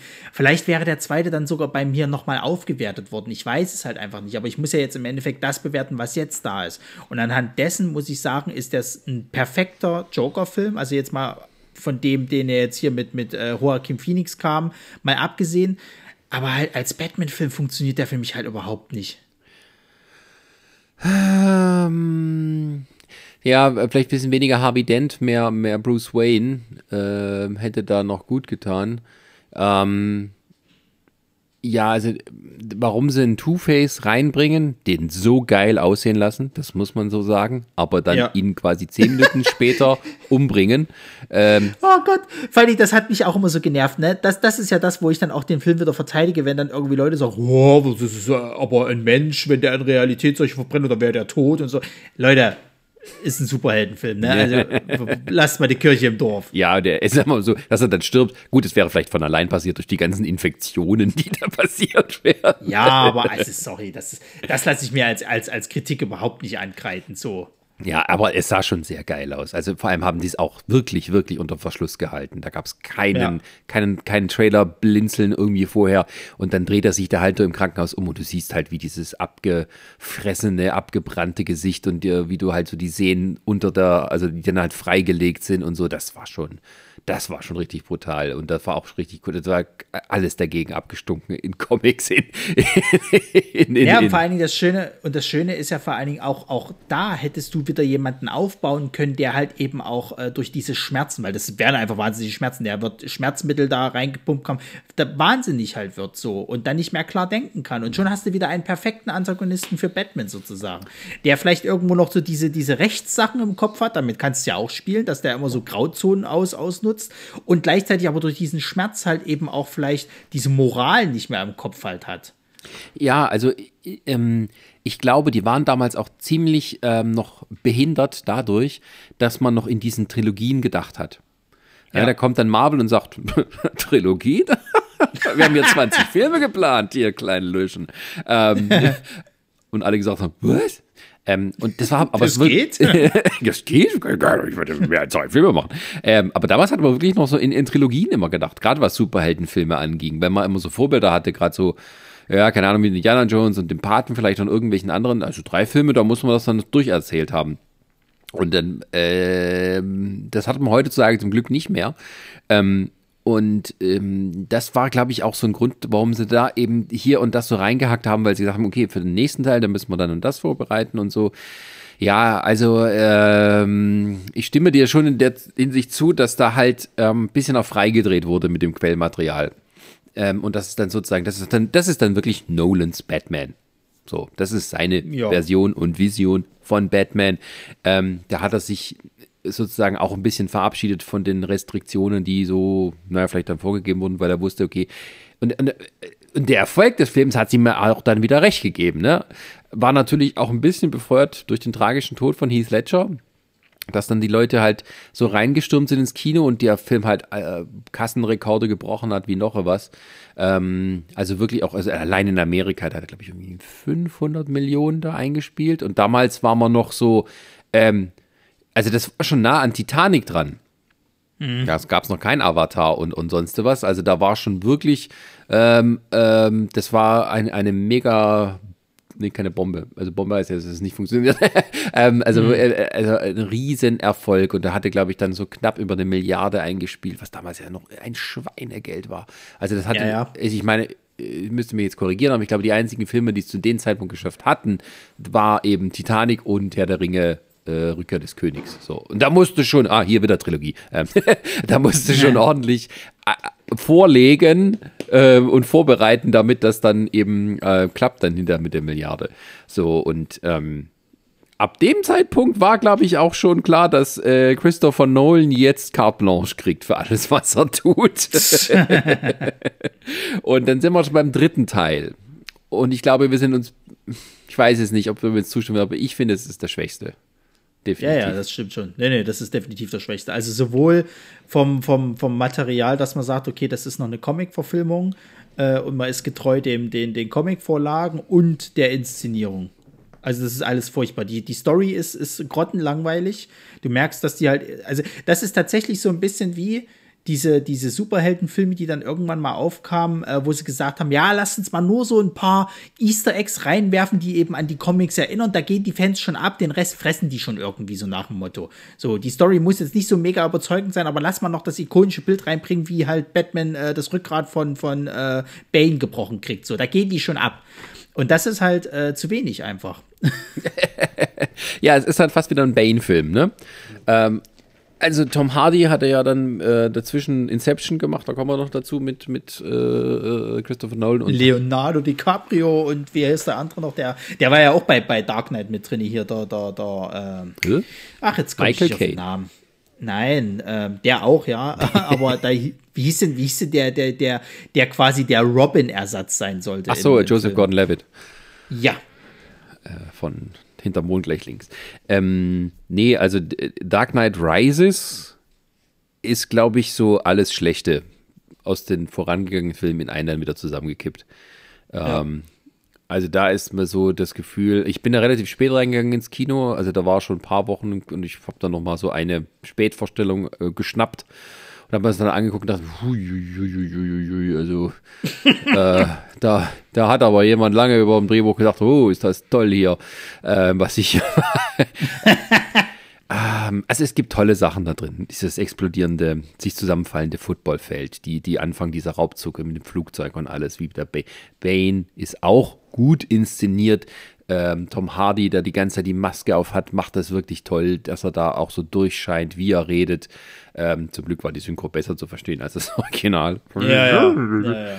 Ähm, aber auch so wie er so dieser, dieser Boot des Chaos ist. Also ich glaube, da war so ein kleiner Joker-Ersatz, was er, glaube ich, in den Comics jetzt nicht so. Ich habe das jetzt auch nicht so, aber aber dann kommt noch der Catwoman dazu. Dann kommt hier äh, Marion Cotillard als Wer ist sie? Ah, sie ist die Tochter von Ra's al Ghul. Spoiler, Entschuldigung.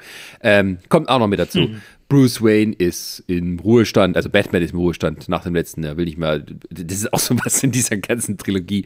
Jemand hat das mal ausgerechnet. Der war vielleicht so coole drei Jahre Batman. Das ist, ja, ja, ja, ja. Und ist jetzt voll äh, hier am, am Ruhestand sein. Von wegen hat ja mega Impact hinterlassen, der hört er nicht.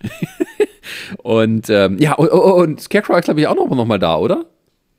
Was wer? Scarecrow ist, glaube ich, auch noch mal in dem Film. ja, ja, ja. Also, also, also äh, es gibt so eine, so eine Deleted Scene, gibt es, glaube ich, irgendwie, wo er noch mal in so einem Gerichtssaal dann Ja, also war das äh, Deleted? War das nicht mit drin? Nee, ich glaube, das haben die nicht mit komplett mit reingemacht. Aber ein bisschen hat man ihn gesehen im fertigen Film, oder? Irgendwie war da was. Ich bin mir aber nicht sicher, ob es nur so eine, so eine, so eine Deleted Scene war oder beziehungsweise ob man gesagt hat, dass es dann so Director's Cut oder was weiß ich nicht was gab. Ähm, ich bin aber der Meinung, dass der im fertigen Film, also in der Kinoversion, dass der, glaube ich, da nicht mit drin war. war. Hm. Auf jeden Fall, ähm, ja, sehr, sehr viel. Dann hast du auch noch mal seine persönliche Beziehung zu Commissioner Gordon, da haben wir noch gar nicht drüber geredet, dass eben, ja, das ist auch ein, das auch ein, ein, gutes, ein guter Teil der Filme ist.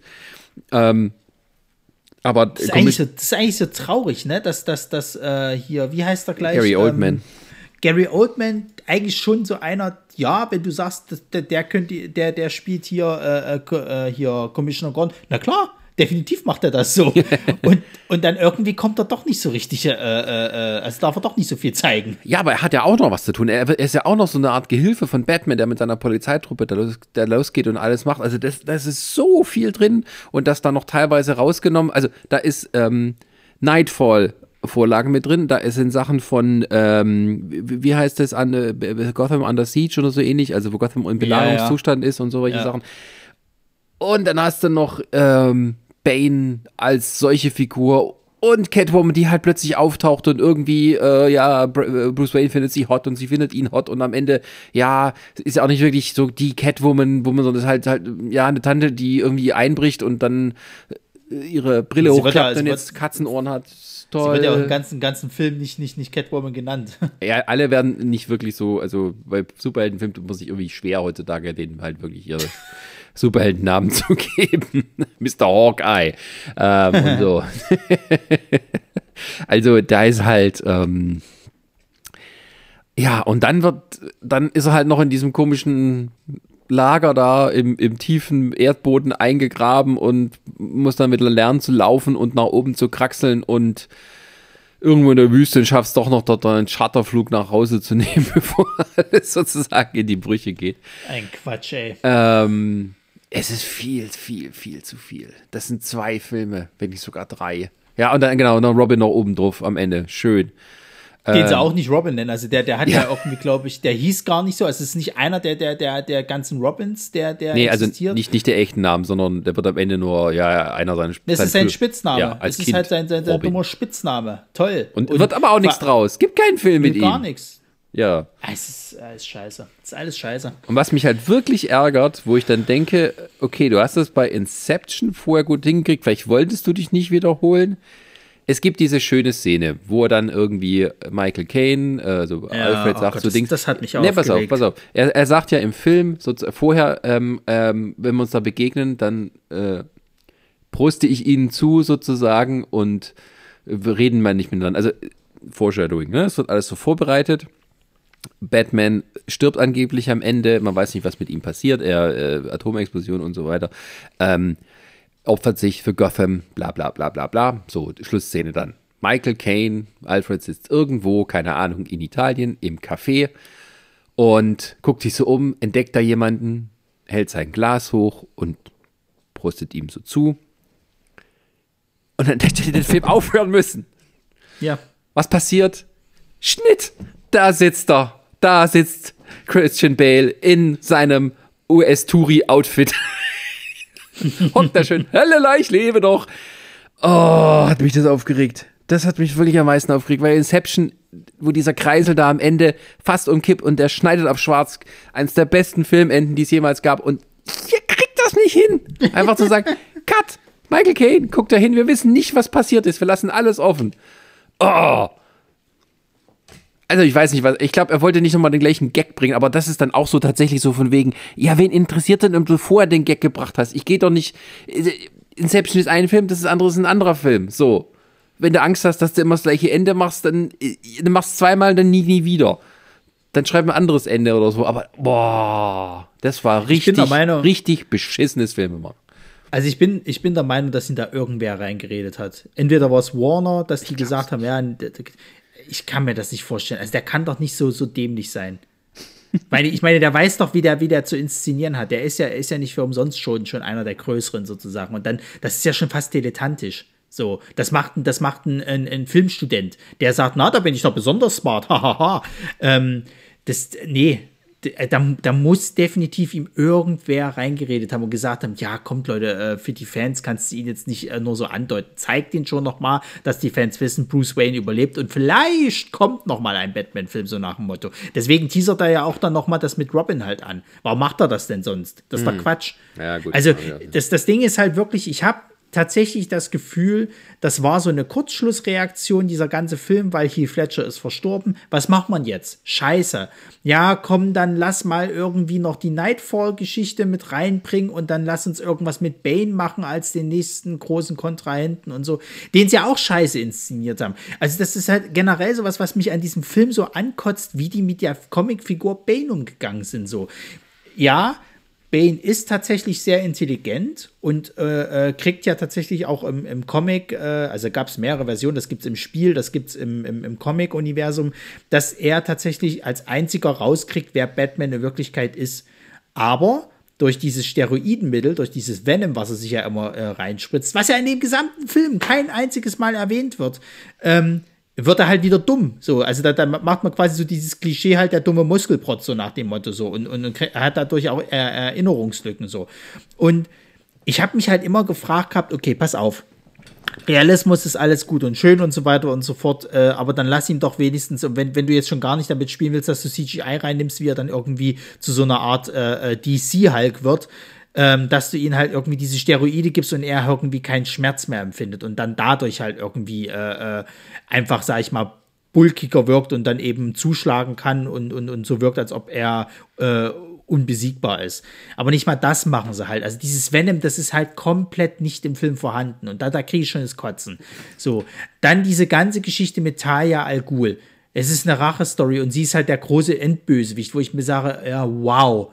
So, hättest du das nicht mal so aufziehen können, dass du am Ende sagst, Ras Al Ghul hat das am, am, im ersten doch überlebt und dann, dann äh, ist er am Ende sozusagen der, der, der Puppenspieler äh, im Hintergrund. Vor allem, Ras Al Ghul hat doch so eine Wiederbelebungscover, oder?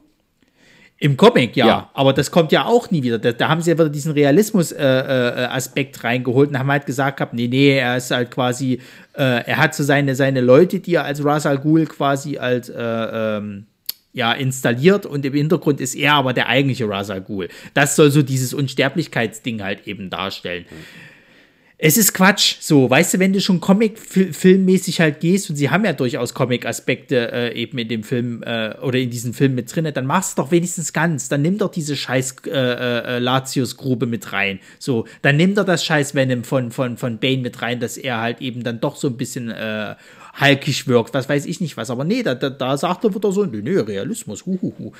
Ja, und wie gesagt, wie du schon angesprochen hast, dieses Ende halt eben. Da, warum muss da dieser, dieser Cut nochmal sein? Also nee, ich bin wirklich der Meinung, dass das halt ein Potpourri aus dem ist, was Warner ihn da reingeredet hat und gesagt hat, ja, nee, komm, wir müssen da noch irgendwas machen und das muss schon so, hm, und Nolan, der halt versucht hat, es irgendwie zusammenzuhalten, aber es halt auch nicht hinkriegt. Und auch da, Gotham die ganze Zeit bei Tageslicht. Was sollte diese dumme Scheiße mit den Polizisten, die halt irgendwie äh, äh, äh, sich da auf die Straße wagen und sagen so, nee, nee, wir stehen jetzt äh, für Gotham ein und alle werden so abgeknallt.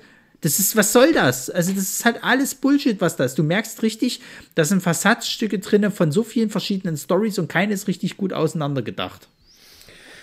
Ja, da ist auch wieder David S. Goyer mit involviert gewesen. Ach du heilige Scheiße. oh. Ja, äh, ein Mann, der ganz, ganz, ganz viele Superhelden-Sachen macht und andere Franchises so bedient, wo man immer sagt, wie hast du Arbeit gefunden? es ist wahr. Es ist wirklich wahr. Also David S. Goyer macht so viele Sachen und du denkst dir immer, wenn, äh, warum ist das jetzt so durchschnittlich? Ah, David S. Goyer. also ich habe ich hab diese Foundation-Serie da bei Apple TV Plus noch nicht angeguckt. Da ist er mit einer der Produzenten und, und, und Creators und sowas. Ich bin sehr gespannt, wie das wird. Ähm, der ist so einer, der, der, der strebt nach Großen, kommt aber nie da ganz ran. Also von dem ist irgendwie auch Terminator, Dark Fate, der hat, glaube ich, äh, Batman wie Superman hat er auch allein geschrieben sogar. Und, und war halt auch bei Man of Steel mit dabei und, und, und also ich glaube, hier hat er nur so ein bisschen Story, also wahrscheinlich so eine erste Version vom Drehbuch gemacht und sowas. Ähm, und bei Blade hat er gemacht und sowas. Also es ist irgendwie immer bei ihm so ein bisschen, naja.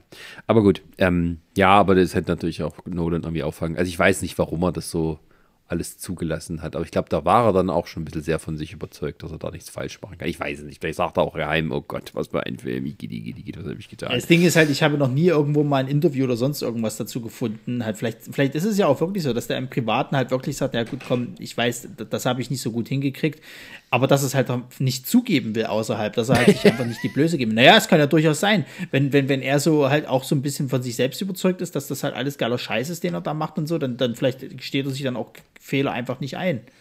Weiß ich nicht. Also pff, wissen wir nicht. Also kann auch sein, ich weiß es nicht. Also, vielleicht dachte, hat er sich noch gesagt, ich lasse mich nie wieder reinreden oder sowas. Ich mache auch nie wieder Superheldenfilme. Na gut, der Witz ist ja an der ganzen Sache. Also ich meine, wir hatten jetzt davor doch in, in Inception gehabt halt, aber ich finde, ab Dark Knight Rises war es dann wirklich so der Punkt, wo ich gesagt habe, ich habe den Mann einfach satt. So, weil alles, was danach kam, ist halt alles bei mir so, so unterdurchschnittlich. So. Moment. Ähm, dann, dann, ich würde aber sagen, wir gehen erstmal auf in Inception ein. Ähm, genau, also Incep Inception, Inception, Inception müssen wir doch noch besprechen, ähm, auch wenn das sozusagen äh, die Zwischen-Batman-Sachen waren. Ähm, weil das war so der Film, erstens großer kultureller Impact mit ja. dem Dings, was da war. Ähm, also das, das Wort Ception irgendwie als, als hinterher als Silbe dranhängend, irgendwas, das irgendwie verschachtelt ist, hat sich da eingeschlichen in den äh, Wortschatz der Menschen. Und ähm, ich fand den Film super. Ich ja, der ist auch gut. Also ich fand den, fand den auch sehr gut. Ähm, ist nicht, wie gesagt, mein Liebster, aber das ist, glaube ich, so der, der, der, mein Zweitliebster irgendwie von ihm, weil ich finde, da, da klappt auch eigentlich vieles ganz gut. Ich finde halt, äh, Leonardo DiCaprio als, als äh, Hauptdarsteller macht das sehr gut. Ich finde, die Geschichte ist schön verschachtelt erzählt, aber auch nicht so, dass du, dass du halt äh, äh dann danach im Film rausgehst und denkst, hä? Ähm, und ich finde ich find halt diese Thematik mit diesem halt eben, du gehst halt äh, in den Traum von jemandem rein, pflanzt da eine Idee und so weiter und so fort. Das finde ich schon ganz cool. Und ich finde das halt auch schön, wie es am Ende halt eben aufhört, sozusagen. Dass man halt wirklich sagt, eigentlich sind sie ja wirklich am Anfang nur da reingegangen, um da irgendwas zu stehlen und am Ende versuchen sie demjenigen aber noch zu retten und dann sind sie irgendwie alle miteinander befreundet. So habe ich so das Gefühl gehabt. Wir sind alle super Freunde. Ja. ähm, also der, der, Film ist auch ähm, von ihm selber allein geschrieben worden. Ich weiß nicht, ob er noch jemand geholfen hat, aber er ist der alleinige Credit bei den Writern. Ähm, und das ist halt auch so eine originelle, neue Idee. Irgendeiner kommt das von der Seite. Ne, Moment, in diesem Roman von 1953 wurde schon auf dieses Konzept hingewiesen. Ähm, aber es ist wirklich auch, also inszenatorisch großartig gemacht in allem. Also ich fand halt wirklich, das ist so ähm, auch toll gewesen, weil er irgendwie so sagt, okay, hier ist eine coole Science-Fiction-Idee und ich muss keine Kompromisse eingehen, weil ich halt jetzt hier mit Dark Knight im Rücken konnte ich mir sozusagen alles erlauben. Und dann kommt auch ein DiCaprio mit rein und ein Tom Hardy und eine, eine äh, äh Ellen, heute Elliot Page und, und all sowas und auch nochmal Michael Caine. Ähm, und, und das ist halt, ähm, in allem irgendwie cool gemacht. Das ist so wirklich, also intelligent, aber auch nicht herablassend. Also, wenn man aufpasst, kann man schon gut alles mitverfolgen und es bleiben trotzdem noch genügend Fallen übrig, äh, man diese Klasse muss. Also, es ist schon sehr durchdacht auch und ähm, alles ist trotzdem auch gut inszeniert, die Actionpartien, die da eben stattfinden, die Art, wie halt eben dann auch die Träume dargestellt werden, dass nochmal hier ähm, die eine Stadt sich verbiegt, weil dieses Bild halt wirklich auch schon wieder ikonisch ist. Ne? Also das ich wollte schon sagen, der hat halt so wahnsinnig viele Money-Shots, die halt einfach alle gut sind. Ja, ja. Also auch so, oder halt dieses, wo die, äh, wo sich hier dieser Raum so dreht, ähm, wo die da, das, da das, langlaufen müssen und so also das Making-of war cool, wo sie dann mal gezeigt haben, wie sie das halt gemacht haben, dass sie den Raum tatsächlich immer gedreht haben. Also sie haben so einen Na Raum nachgebaut und haben die dann halt wirklich das, das halt immer wieder drehen lassen halt eben. Und das fand ich schon cool gemacht so. Also das, das, da bin ich dann schon wieder an dem Punkt, wo ich halt auch sage, schön, dass es nicht mit CGI Plus gemacht haben, sondern dass sie tatsächlich da halt, sag ich mal, so, so, äh, äh, ja, ähm, reale Drehbedingungen halt einfach hatten. So, und nicht einfach vor hinterm Screenscreen und viel Spaß. Äh, ja, war auch wahrscheinlich die bessere Lösung in diesem Fall, weil du es gar nicht so anders hingekriegt hast. Und ähm, ähm, es ist trotzdem immer noch so ein bisschen geheimnisvoll. Also diese Traumtechnologie ist ja irgendwie so der MacGuffin, äh, nee, der MacGuffin ist eigentlich, dass sie irgendwas rausziehen wollen aus diesem einen Typen. Aber ähm, das, die, die wird nicht genau erklärt. Also da gibt es jetzt keine wirkliche wissenschaftliche Erklärung sondern das ist die Technologie existiert und wir können irgendwie damit umgehen und das und das sind die Fallen, wo man aufpassen muss. Und das ist schon so eine Art Science Fiction, die ich auch mag, die ich auch kenne ja. von, von, von anderen Sachen. Ähm, das immer, da ist mal irgendwie ein bisschen in Zukunft und irgendwie gibt es da eine Technologie und jeder nimmt die einfach mal als gegeben hin und du weißt, du musst es ja auch nicht, du musst es nicht erklären. Es ist halt da und wir können das jetzt machen und da brauche ich nicht eine ganz tolle wissenschaftliche Erläuterung noch dazu. Ähm, wie es bei anderen Filmen machen oder wo es dann irgendwie immer für den dümmsten Zuschauer auch durchgekaut wird. Ähm, ja, und das mag ich dann so. Das ist schon, das ist schon irgendwie sehr britisch, so ein bisschen von ihm, möchte ich sagen. Also da, das ist nicht so wirklich. Amerikaner haben so diese Tendenz, ihre Filme immer so genau zu erklären. Für den letzten Dösbattel, der da vom Truck gefallen ist. Und das ist halt, ja, ist ja so. Auch Gags werden erklärt. Also auch gerade so, diese, was so Comedy heutzutage ist. Jemand macht einen Gag, haha, lustig, und dann erklärt er nochmal, warum es jetzt lustig war. So, äh, das ist auch sehr ermüdend. Äh, Mr. Will Ferrell. Ähm, ähm, aber ähm, ja, tatsächlich ähm, ist Inception, glaube ich, auch für ihn so ein Punkt gewesen, also für Christopher Nolan, wo er sagen konnte, okay, ich, ich habe eine neue Idee und das kann ich mit viel Geld inszenieren, fast wie einen Superheldenfilm. Und das Publikum hat es dann auch honoriert. Also der Film hat ja irgendwie 800 und noch was Millionen Dollar eingespielt. Und das hat dann irgendwie so aufgezeigt, okay, es gibt da mehr als nur große Franchises und sonstige Blockbuster, die sozusagen ähm, ja einfacher gestrickt sind. Man kann das auch intelligent machen. Das war, glaube ich, auch so die größte Überraschung die da am Ende dabei rauskamen, dass, dass tatsächlich man intelligente, große Actionfilme, ähm, Science-Fiction-Filme inszenieren kann, die auch ein großes Publikum finden, die auch was Eigenes haben. Ähm, und das hat so eine kleine, ich weiß nicht, ob es eine Welle losgetreten hat, aber danach gab es auch mehr Filme, die tatsächlich so Science Fiction und vielleicht auch ins Fantastische gegangen sind, die man auch mit viel Budget ausgestattet hat. Und, und ähm, ja, und dann wurden die auch belohnt. Also Inception wurde zwar nicht für einen Oscar nominiert, aber glaube ich einen gewonnen für die Kamera. Hier Wally Pfister, mit dem er ja auch immer lange zusammengearbeitet hat. Ähm, aber das hat schon ein bisschen so den Weg gebahnt, tatsächlich. Also, da, dass ein Mad Max Fury Road als bester Film nominiert wird von Oscar, hat er auch so ein bisschen, denke ich, ähm, Christopher Nolan zu verdanken. Das war auch so, finde ich, so wieder so der Weg, äh, äh diese, diese, ich sage jetzt mal, erwachsene Action halt irgendwie. Ja, Nicht so ja. diese, diese Fast and Furious Comic-Action mäßig halt äh, äh, nur ins Blockbuster-Kino zu bringen, sondern halt auch so, so erwachsene Action halt eben. Die, da knallt schon, da sind auch ein paar Action-Set-Pieces drin, aber es ist halt alles irgendwo ein bisschen mehr geerdet halt so. Also da, da, da äh, äh, könntest du manchmal schon so denken, das kann so vor meiner Haustür passieren, so nach dem Motto. Ähm, und weil, wie du schon richtig sagtest, halt, also auch gerade diese, diese Traumtechnik, die wird ja nicht so, so genau erklärt. Und genau das, finde ich, ist halt auch die Stärke von In Inception. Der versucht dann nicht irgendwie noch mit Quantenphysik irgendwie zu erklären, warum das so ist und wieso und weshalb. Und dass er dann irgendwie cleverer äh, äh, versucht, den, den Zuschauer halt zu, zu erzählen. Sondern es ist halt einfach dann, es ist so in der Welt. Und damit, damit, damit hat sich das dann halt auch. Und das fand ich halt extrem gut. Und ja, und natürlich, was man vor uns angesprochen hat, eins der geilsten Enden überhaupt. So, ist es jetzt nun so, ist es nicht so, wer weiß. Ja. Das, das fand ich auch extrem gut gemacht. Also ich kann mir auch voll daran erinnern, wie im, äh, also im, im, im, Publikum damals, als ich im Kino saß und dann halt dieser Schnitt kam und, und, und der halbe Saal, oh, genau das willst du haben, genau das willst du haben. Ja, hat auch einen anderen Trend ausgelöst, dass äh, Hans Zimmer gesagt hat, hey, cool, wenn ich hier lange auf die Taste drücke, kommt Bäh. Das mache ich jetzt immer. da habe ich mehr Zeit für Kaffee.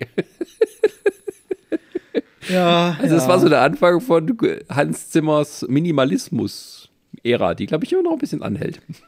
Ja, vor allem das Schlimme ist ja, das macht er mit jeder Dulli. Jeder hat dann gesagt, oh, der, der hat da hier, guck mal, die Tuba. Das, das hat doch noch keiner vorher gemacht, irgendwie sozusagen. Tuba. Natürlich ist auch keine Tuba, aber ich weiß, ich weiß nicht mal, welches Scheißinstrument er dafür ich glaub, benutzt hat. Synthesizer. Irgend so ein Blashorn, dass da einer länger drinne irgendwie reinbläst. Ja, und, und, vor allem, das ist dann so, ja, also ich glaube, seit zehn Jahren haben wir das in Trailern. Ja, ja. Abgesehen von diesen und dann, äh, genau, wenn am Anfang das dann losgeht, also ja, jede Ära hat ihre Art, Trailer zu machen und äh, ja, oh, das ist ein, ein, ein, ein Trailer aus den 10er Jahren. Hm, hm, ja, das merkt man schon. ja. Oh, und er hat ein, hat ein langsam gespieltes Lied. Nee. Schöne Regret Rien läuft im Hintergrund. Äh, ja. Wobei das schon wieder noch ein bisschen passt, sage ich jetzt mal. Ne? Also ja, ist ja nicht im Trailer gewesen, äh, aber äh, ja, kommt da drin vor. ja. Ja, Und aber Mario äh, Conti, glaube, ja, die das gesungen hat, nee, äh, gelipsingt hat. Ich glaube, ich glaube, äh, in, in Inception war dann so der, der, der letzte Beweis, dass er sag, gesagt hat, sozusagen, ich mache jetzt, was ich will. Dann kam Dark Knight äh, Rises, was, was halt eher so, hm. Und dann hat er sich gesagt gehabt, ja, aber mit Interstellar, da hole ich sie wieder zurück. Und da äh, hast du mich aber verloren gehabt, Chef Koch. also ich muss ja gestehen, ich habe Interstellar bis heute nicht gesehen. Ähm, und ich gebe auch unumwunden zu, nicht weil ich ähm, faul bin oder weil ich irgendwie halt dann jetzt doch kein Nolan-Fan bin, sondern einfach, es hat mich nicht interessiert. Also ich habe den Trailer gesehen, ich bin ja ein Science-Fiction-Fan, ein großer, und ich habe es gesehen und oh, okay, muss ich wahrscheinlich im Kino gucken. Kommt nicht mehr im Kino. Ja, pff, dann lohnt sich auch nicht mehr. also das ist natürlich auch toll gemacht mit, äh, mit, äh, mit diesem schwarzen Loch und so. Ironischerweise, die haben ja das schwarze Loch so inszeniert, wie es halt Physiker sagt, ihnen gesagt haben, dass wird wahrscheinlich ungefähr so aussehen, wenn man, wenn es dann sichtbar ist, wenn man es sichtbar machen kann, weil also das Licht ähm, drumherum gebogen wird durch die, durch die starken Gravitationskräfte. Mhm. Ähm, und tatsächlich hat sich Jahre später, äh, hat man dann ein, ein, ein schwarzes Loch tatsächlich fotografieren können und es sah dann so aus. Und äh, das war schon irgendwie cool. Also da hatte sozusagen die physikalische Vorhersage, die dann Grundlage für die Effekte war, ähm, das dann äh, tatsächlich ähm, bestätigt, sozusagen. Also man hat vor ein paar Jahren ein Foto gemacht, äh, weit entfernt von einem schwarzen Loch. Das ist auch ganz klein und irgendwie grisselig und so. Aber es sieht halt aus wie aus dem Film. Und das war schon irgendwie, ja, ein besonderer Moment. Ja, aber ich habe den Film nicht gesehen. Was bleibt denn sonst noch von diesem Film? Außer dem schönen schwarzen Loch. Ach, keine Ahnung. Das ist halt so. Ich weiß halt auch nicht. Ich habe den Film jetzt, glaube ich, schon dreimal gesehen gehabt und mir bleibt fast nichts dabei hängen. ähm, ich finde find das Rumgeheule die ganze Zeit in dem Film furchtbar. Es geht, glaube ich, auch so ein bisschen darum, dass, dass, dass wir halt, ähm, also es ist halt auch, glaube ich, wieder so eine Kritik auf, auf irgendwie die Verschwender-Ära äh, äh, und dass unser Planet halt langsam stirbt und dass die Zukunft, also die jungen Ki Kinder, die nächsten Generationen ja irgendwo was zum Leben brauchen und man, glaube ich, auch so ein bisschen dann danach geguckt hat, ähm, wie man jetzt die Menschheit retten kann, so. Also es ist eine ganz wichtige Mission und so weiter und so fort. Es erinnert halt sehr an, an 2001 äh, und so weiter und so fort. Und ich weiß nicht, also es sind halt so Entscheidungen halt auch drin, die, die ich halt be bekloppt halt einfach finde. Also gerade halt dann irgendwie später kommt ja dann noch äh, Matt Damon als, als Charakter mit dazu, der die ganze Mission sabotiert, weil er irgendwie so einen leichten Ego-Trip hat, wo ich mir sage, es geht hier um das Überleben der Menschheit und du hast irgendwie so einen Ego-Trip und, und, und äh, blockierst die ganze Mission, dass er halt schon scheitert und das halt irgendwie alles, alles nicht funktioniert. Auf der anderen Seite mit dem heutigen Wissen der Pandemie und so würde man sagen, ja, doch, das wird schon so passieren. mit dem Klimawandel, darauf hat es ja auch so passiert, das war schon ein bisschen ja, ja. weiter vorausblickend. Aber ich weiß nicht, also ich finde diesen Film, der wird halt auch so, so aufgebauscht und, und, und, auch gerade mit diesem ganzen wissenschaftlichen Kram und so, dass ich mir halt auch immer denke, das nervt mich einfach alles nur noch. Äh, also das, das, das ist nicht, nicht, nicht, nicht äh, smart oder sonst irgendwas, das ist halt so, so, so ein aufgeplustere und, und, und das, nee, das, das ist mir, habe ich keinen Bock drauf. Naja, und dann kommt bei mir tatsächlich auch so ein bisschen diese Haltung dazu. Ähm, der war ja dann zu dem Zeitpunkt halt schon ein gemachter Mann, Christopher Nolan. Da wurde ja auch gesagt, ah, der neue Christopher Nolan-Film musst du sehen. Und dann kamen auch alle Leute raus und gesagt, was für ein Film und so. Dass ich schon so eine leichte Antisympathie auch dann, dann dagegen irgendwie hatte. Und, und als ich ihn dann, Antipathie, und den dann gesehen habe und mir dann auch gedacht, ja, nu. ähm, also ich weiß nicht, also ich, ich kann mit diesem Film halt einfach nicht viel anfangen. Es ist halt leider einfach so. Ich finde find, äh, ähm, Matthew McConaughey in dem Film furchtbar, weil der halt auch die ganze Zeit dieses Geheule und so und bla und ja, ich will eigentlich kein, nicht mehr für die Regierung als Forscher und überhaupt, aber ich muss ja, weil meine kleine Tochter und bla und am Ende ist sie dann alt und ich bin jung, weil, weil so viel Zeit vergangen ist und ich auf diesem Planeten war, der, der äh, äh, quasi so einen Zeitunterschied hatte und babababa. Ja, leck mich am Arsch, Freunde, heut leise. So, also das ist. ich, ich, ich weiß nicht, ich finde das, ich das halt alles so, so, so belanglos, was in diesem Film halt passiert, obwohl das ja doch so einen mega Impact halt haben soll. Und das, das holt mich dann halt einfach nicht ab, naja. Was kritisierst du denn da am meisten jetzt gerade auch von Christopher Nolan, wie er sich da so gibt? Es ist natürlich auch wieder so eine Haltung von wegen, ja, ich weiß alles besser. Oder nicht weiß naja, es ist halt einmal dieser, dieser Aspekt mit diesem Hochwissenschaftlichen. Also es geht ja, das geht ja, der hat ja schöne Ideen. Also ich finde zum Beispiel diese, diese, diese Geschichte ganz cool, wo die auf so einem Planeten halt runter machen, um zu gucken, ob der sich für Leben eignet. So. Und auf diesem Planeten läuft die Zeit aber anders ab als eben überall anders. Das heißt, wenn die, glaube ich, eine Stunde da unten auf dem Planeten sind, dann sind das, glaube ich, sieben oder was weiß ich, wie viele Jahre äh, äh, in, in Erdenzeit umgerechnet. Und dann kommen die ja irgendwann wieder hoch auf das, auf das Raumschiff und sehen halt, dass ihr einziges Crewglied, das, das da oben geblieben ist, dass der halt eben sieben Jahre gealtert ist oder wie viel das waren sozusagen. Also er ist dann schon irgendwie ein alter Mann, während die wieder hochkommen und er sagt, ja, es sind so und so viele Jahre und ich habe mich schon gefragt, was ist mit euch passiert und bla. Ähm, das ist eine, net, das ist eine nette Idee.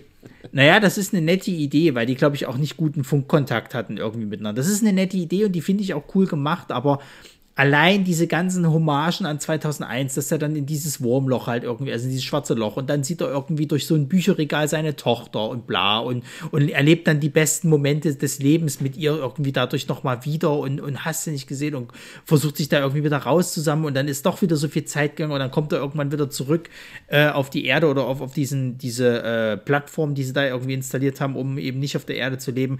Und seine, seine Tochter ist dann halt schon eine alte Frau, die äh, kurz im Sterben liegt, irgendwie sozusagen sozusagen, hat aber einen Haufen Urenkel, die er natürlich alle nicht kennt und oh.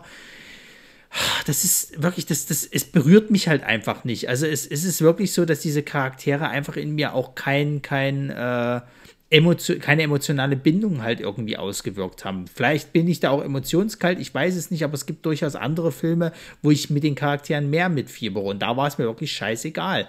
Und ich finde halt diese ganze Geschichte mit Matt Damon, der ja später halt auch erst in den Film kommt, der, der ja auch, glaube ich, nur in den Endcredits genannt wird, in den Anfang-Credits ist ja gar nicht zu sehen. Ähm, das, ich finde das alles so doof. So, es ist. Damon? Matt Damon spielt mit, ja, ja. So. Der ist, der ist, der ist ein äh, der Marsianer? Ein, nee, nee, er ist, er ist ein Wissenschaftler. Ich weiß aber gar nicht, ob sie den unterwegs aufgabeln oder irgendwie, wie das halt war. Der dann, glaube ich, diese ganze Mission gefährdet, weil er irgendwelche Ego-Trip-Gründe hat. Ich weiß nicht mehr genau, wie das halt äh, zusammenhing.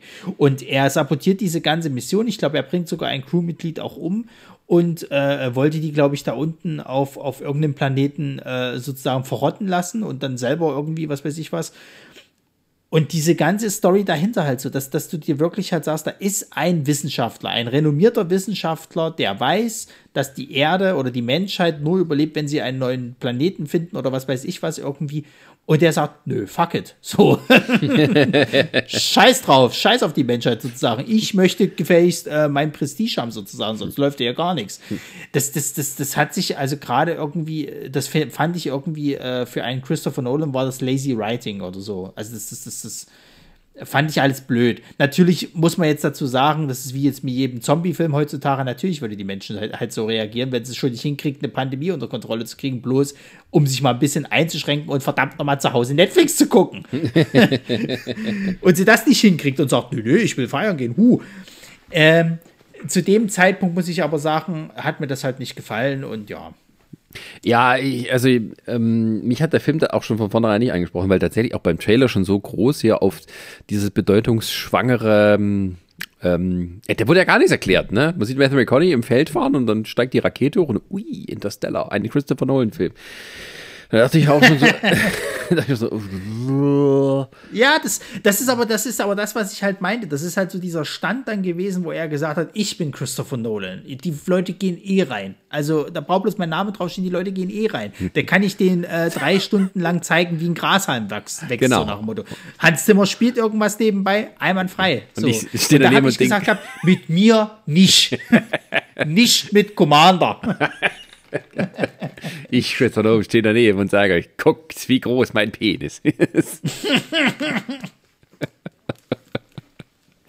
ähm, ja, ähm, gut. Der nächste Film finde ich aber hingegen ein grandioses Meisterwerk.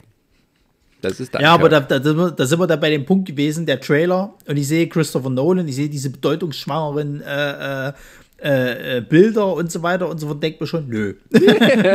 Hast du Danke gesehen? Ich habe mir nicht angeguckt, allein auch aus diesem Grund, weil ja auch schon wieder jeder Depp rauskam und meinte, oh, was für ein Meisterwerk. dann habe ich gesagt, ja, leck mich am Arsch. so. Wenn ich in die Schlüssel kacke, kann ich auch sagen, es ist ein Meisterwerk. Das kommt doch an, Nein, und das Ding ist, und das Ding ist halt auch, ich bin kein Fan von Kriegsfilmen. Also du kannst okay. mich damit nicht mehr vorholen. Ich hasse Kriegsfilme wie die Pest. Also äh, Dunkirk ähm, ist tatsächlich ein Film, wo ich mich gewundert habe, dass der auch so durchgewunken wurde äh, im Sinne von, ähm, das, das ist wieder so ein Film, der das ist Christopher Nolan äh, ähm, äh, inszeniert, die die Schlacht um Dünkirchen und ähm, halt auch die Rettung der, der britischen Soldaten und sowas und Studio sagt, Studio sagt, ja cool, hier und viele Millionen Dollars, mach mal. Und da kommt sowas raus, wo du denkst, eigentlich ein ziemlicher Kunstfilm. Also es ist eigentlich, äh, also der, das, ich finde, das ist so, hat man das Gefühl, der hat sich da dann völlig verabschiedet von irgendwelchen großartigen, wie soll man sagen, ähm, also dass er da, dass er die, der musste die Charaktere auch gar nicht irgendwie tief ergründen. Es geht ihm eigentlich nur um das Gefühl für den Zuschauer, ähm, wie in dieser Situation zu sein. Ähm, der Film springt ähm, auf drei Zeitebenen hin und her. Das kriegt man aber erstmal nach einer Weile so mit. Es wird auch nicht groß erklärt, es gibt keine Einblendungen von wegen hier, das um die Uhrzeit und so, du musst das schon selber rauskriegen. Also es ist schon ziemlich, kann auch ziemlich anstrengend sein um so überhaupt der Geschichte zu folgen oder der Handlung. Ähm, also jede Story ist so ein bisschen für sich. Es gibt so das, was am, am, am Strand ist, es gibt das, was in der Luft ist und es gibt das, was quasi von der anderen Seite, auf der britischen Seite passiert.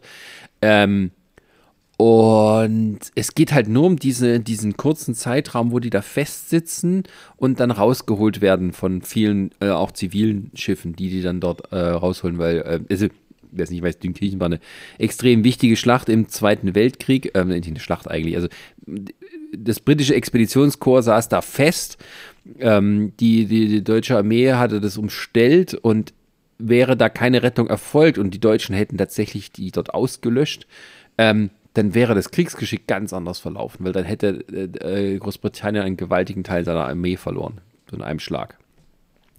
Und das ist halt, ähm, ja, äh, ganz wichtiger Punkt auch in der britischen Geschichte, dass das nochmal gut gegangen ist, sozusagen. Und dieser, der Film ist wirklich nur mehr so auf Gefühl. Also wirklich so, der, der richtig geile Sounddesign ist richtig, richtig gut. Also du kommst da äh, in der ersten Szene in diese Stadt rein, wo die britischen Soldaten rumlaufen und dann gibt es halt BAM von der Seite so einen, einen Schuss vom, ähm, vom, vom, von einem Scharfschützen. Und der ist so laut und, und so durchdringend, dass du halt denkst, hinter dir sitzt einer und knallt gerade Leute ab. Also, das ist wirklich gut gemacht. Das ist auch wirklich ein Film, wo man sagt, den musst du im Kino gucken, denn der Heimanlage kommt da echt nicht mit. Also, so, hast irgendwie das absolute High-End-Scheiß.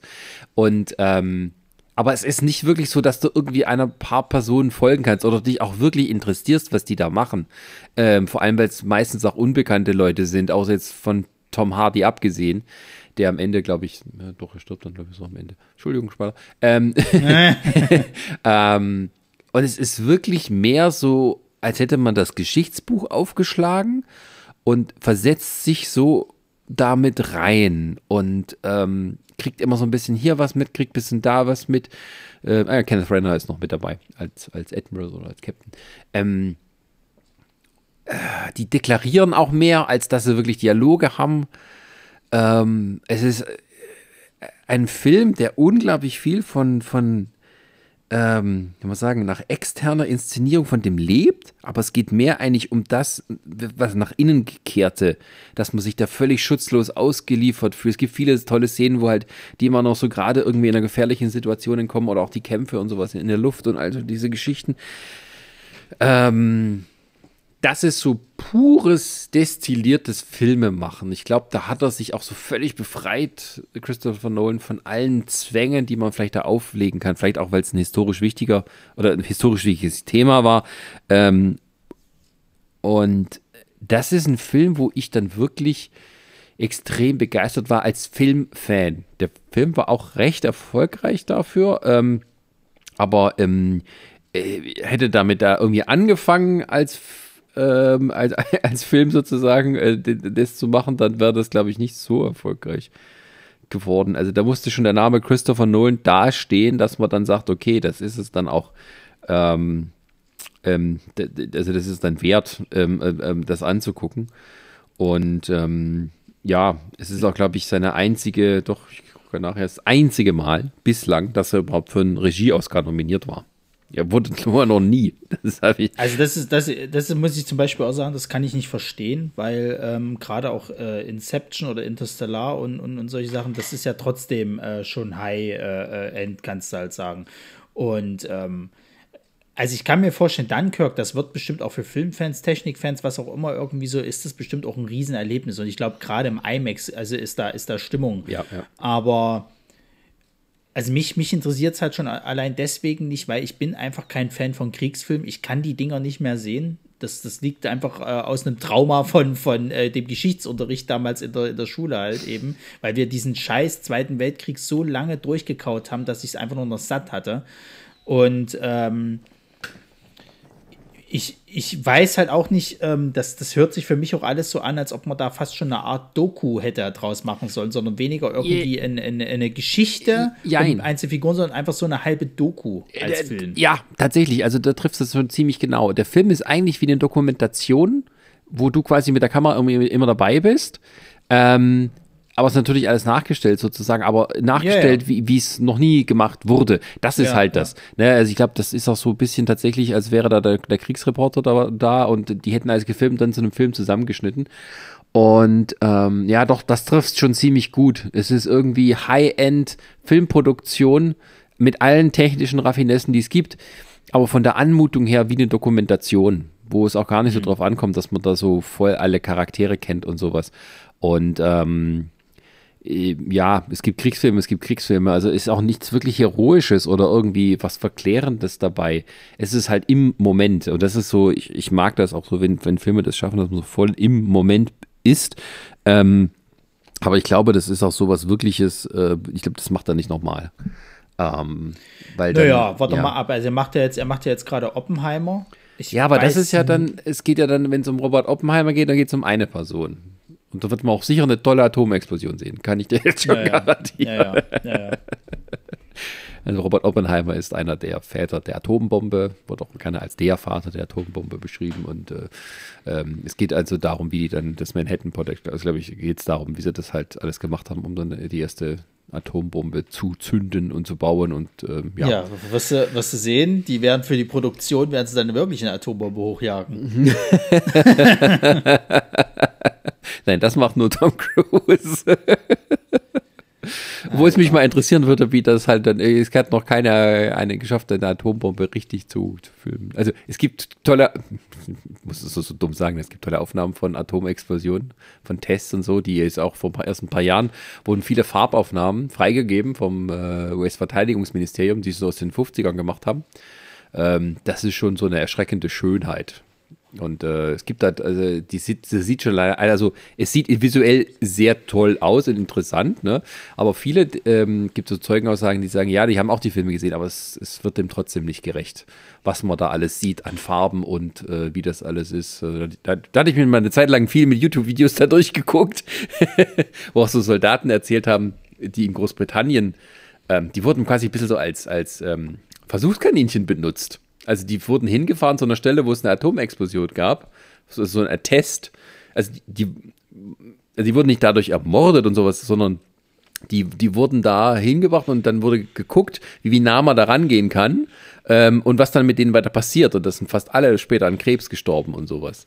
Und äh, Frechheit. ja, ja, die durften halt lange nicht drüber reden. Erst jetzt, wo sie fast alle irgendwie, also die letzten Überlebenden schon äh, über 80 sind und so. Ähm, und äh, das war sehr interessant, wo sie davon erzählt haben. Also die saßen halt da oder standen auf einem Schiff und weiter weg war dann die Explosion auf einer Insel und so. Und ich weiß nicht, ob, ob er dann auch so mal was zeigt. Ne? Die haben halt gesagt, ja, die hatten irgendwie Schutzbrillen, oder nicht Schutzbrillen nicht, aber die hatten so die Augen, äh, die, die, den Arm vor den Augen, um die, die Helligkeit sich zu schützen. Ähm, die Atombombenexplosion ist so hell und durch die Röntgenstrahlung ist es so, du guckst durch deinen Arm durch also es ist so hell, dass deine Lider dich nicht mehr schützen und du siehst dann den Knochen von deinem Arm vor dir. Ähm, das, das, würde mich mal interessieren, ja. wie das jemand in einem Film inszeniert.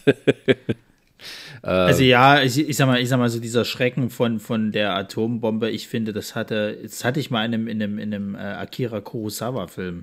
Der hatte mal einen gemacht, ich weiß gar nicht mehr, wie der hieß. Irgendwas, ähm, die, die, die Träne von, keine Ahnung.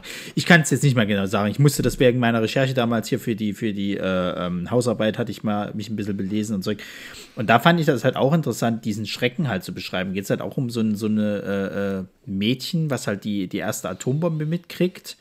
Äh, hier, die in, in, in was war es, Na Nagasaki abgebrochen Hiroshima. wird. Äh, ist das Hiroshima. Das, wo die dann eine alte Frau ist und sich dann immer so zurückerinnert? Ja, ja die, die, die dann eine alte Frau ist, dass sich immer dat, dat, zurückerinnert, das dann auch irgendwie so beschreibt, dass sie wie Augen irgendwie im, im, äh, also ein großes Auge im Himmel sieht. Das ist halt dieser Atompilz quasi gewesen.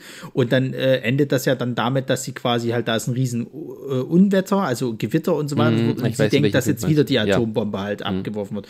Ich kann, kann, ich weiß nicht mal, wie er heißt. Ich müsste jetzt nachgucken. Irgendwas mit, mit Kanaka oder irgend so, ich weiß es nicht, ist egal.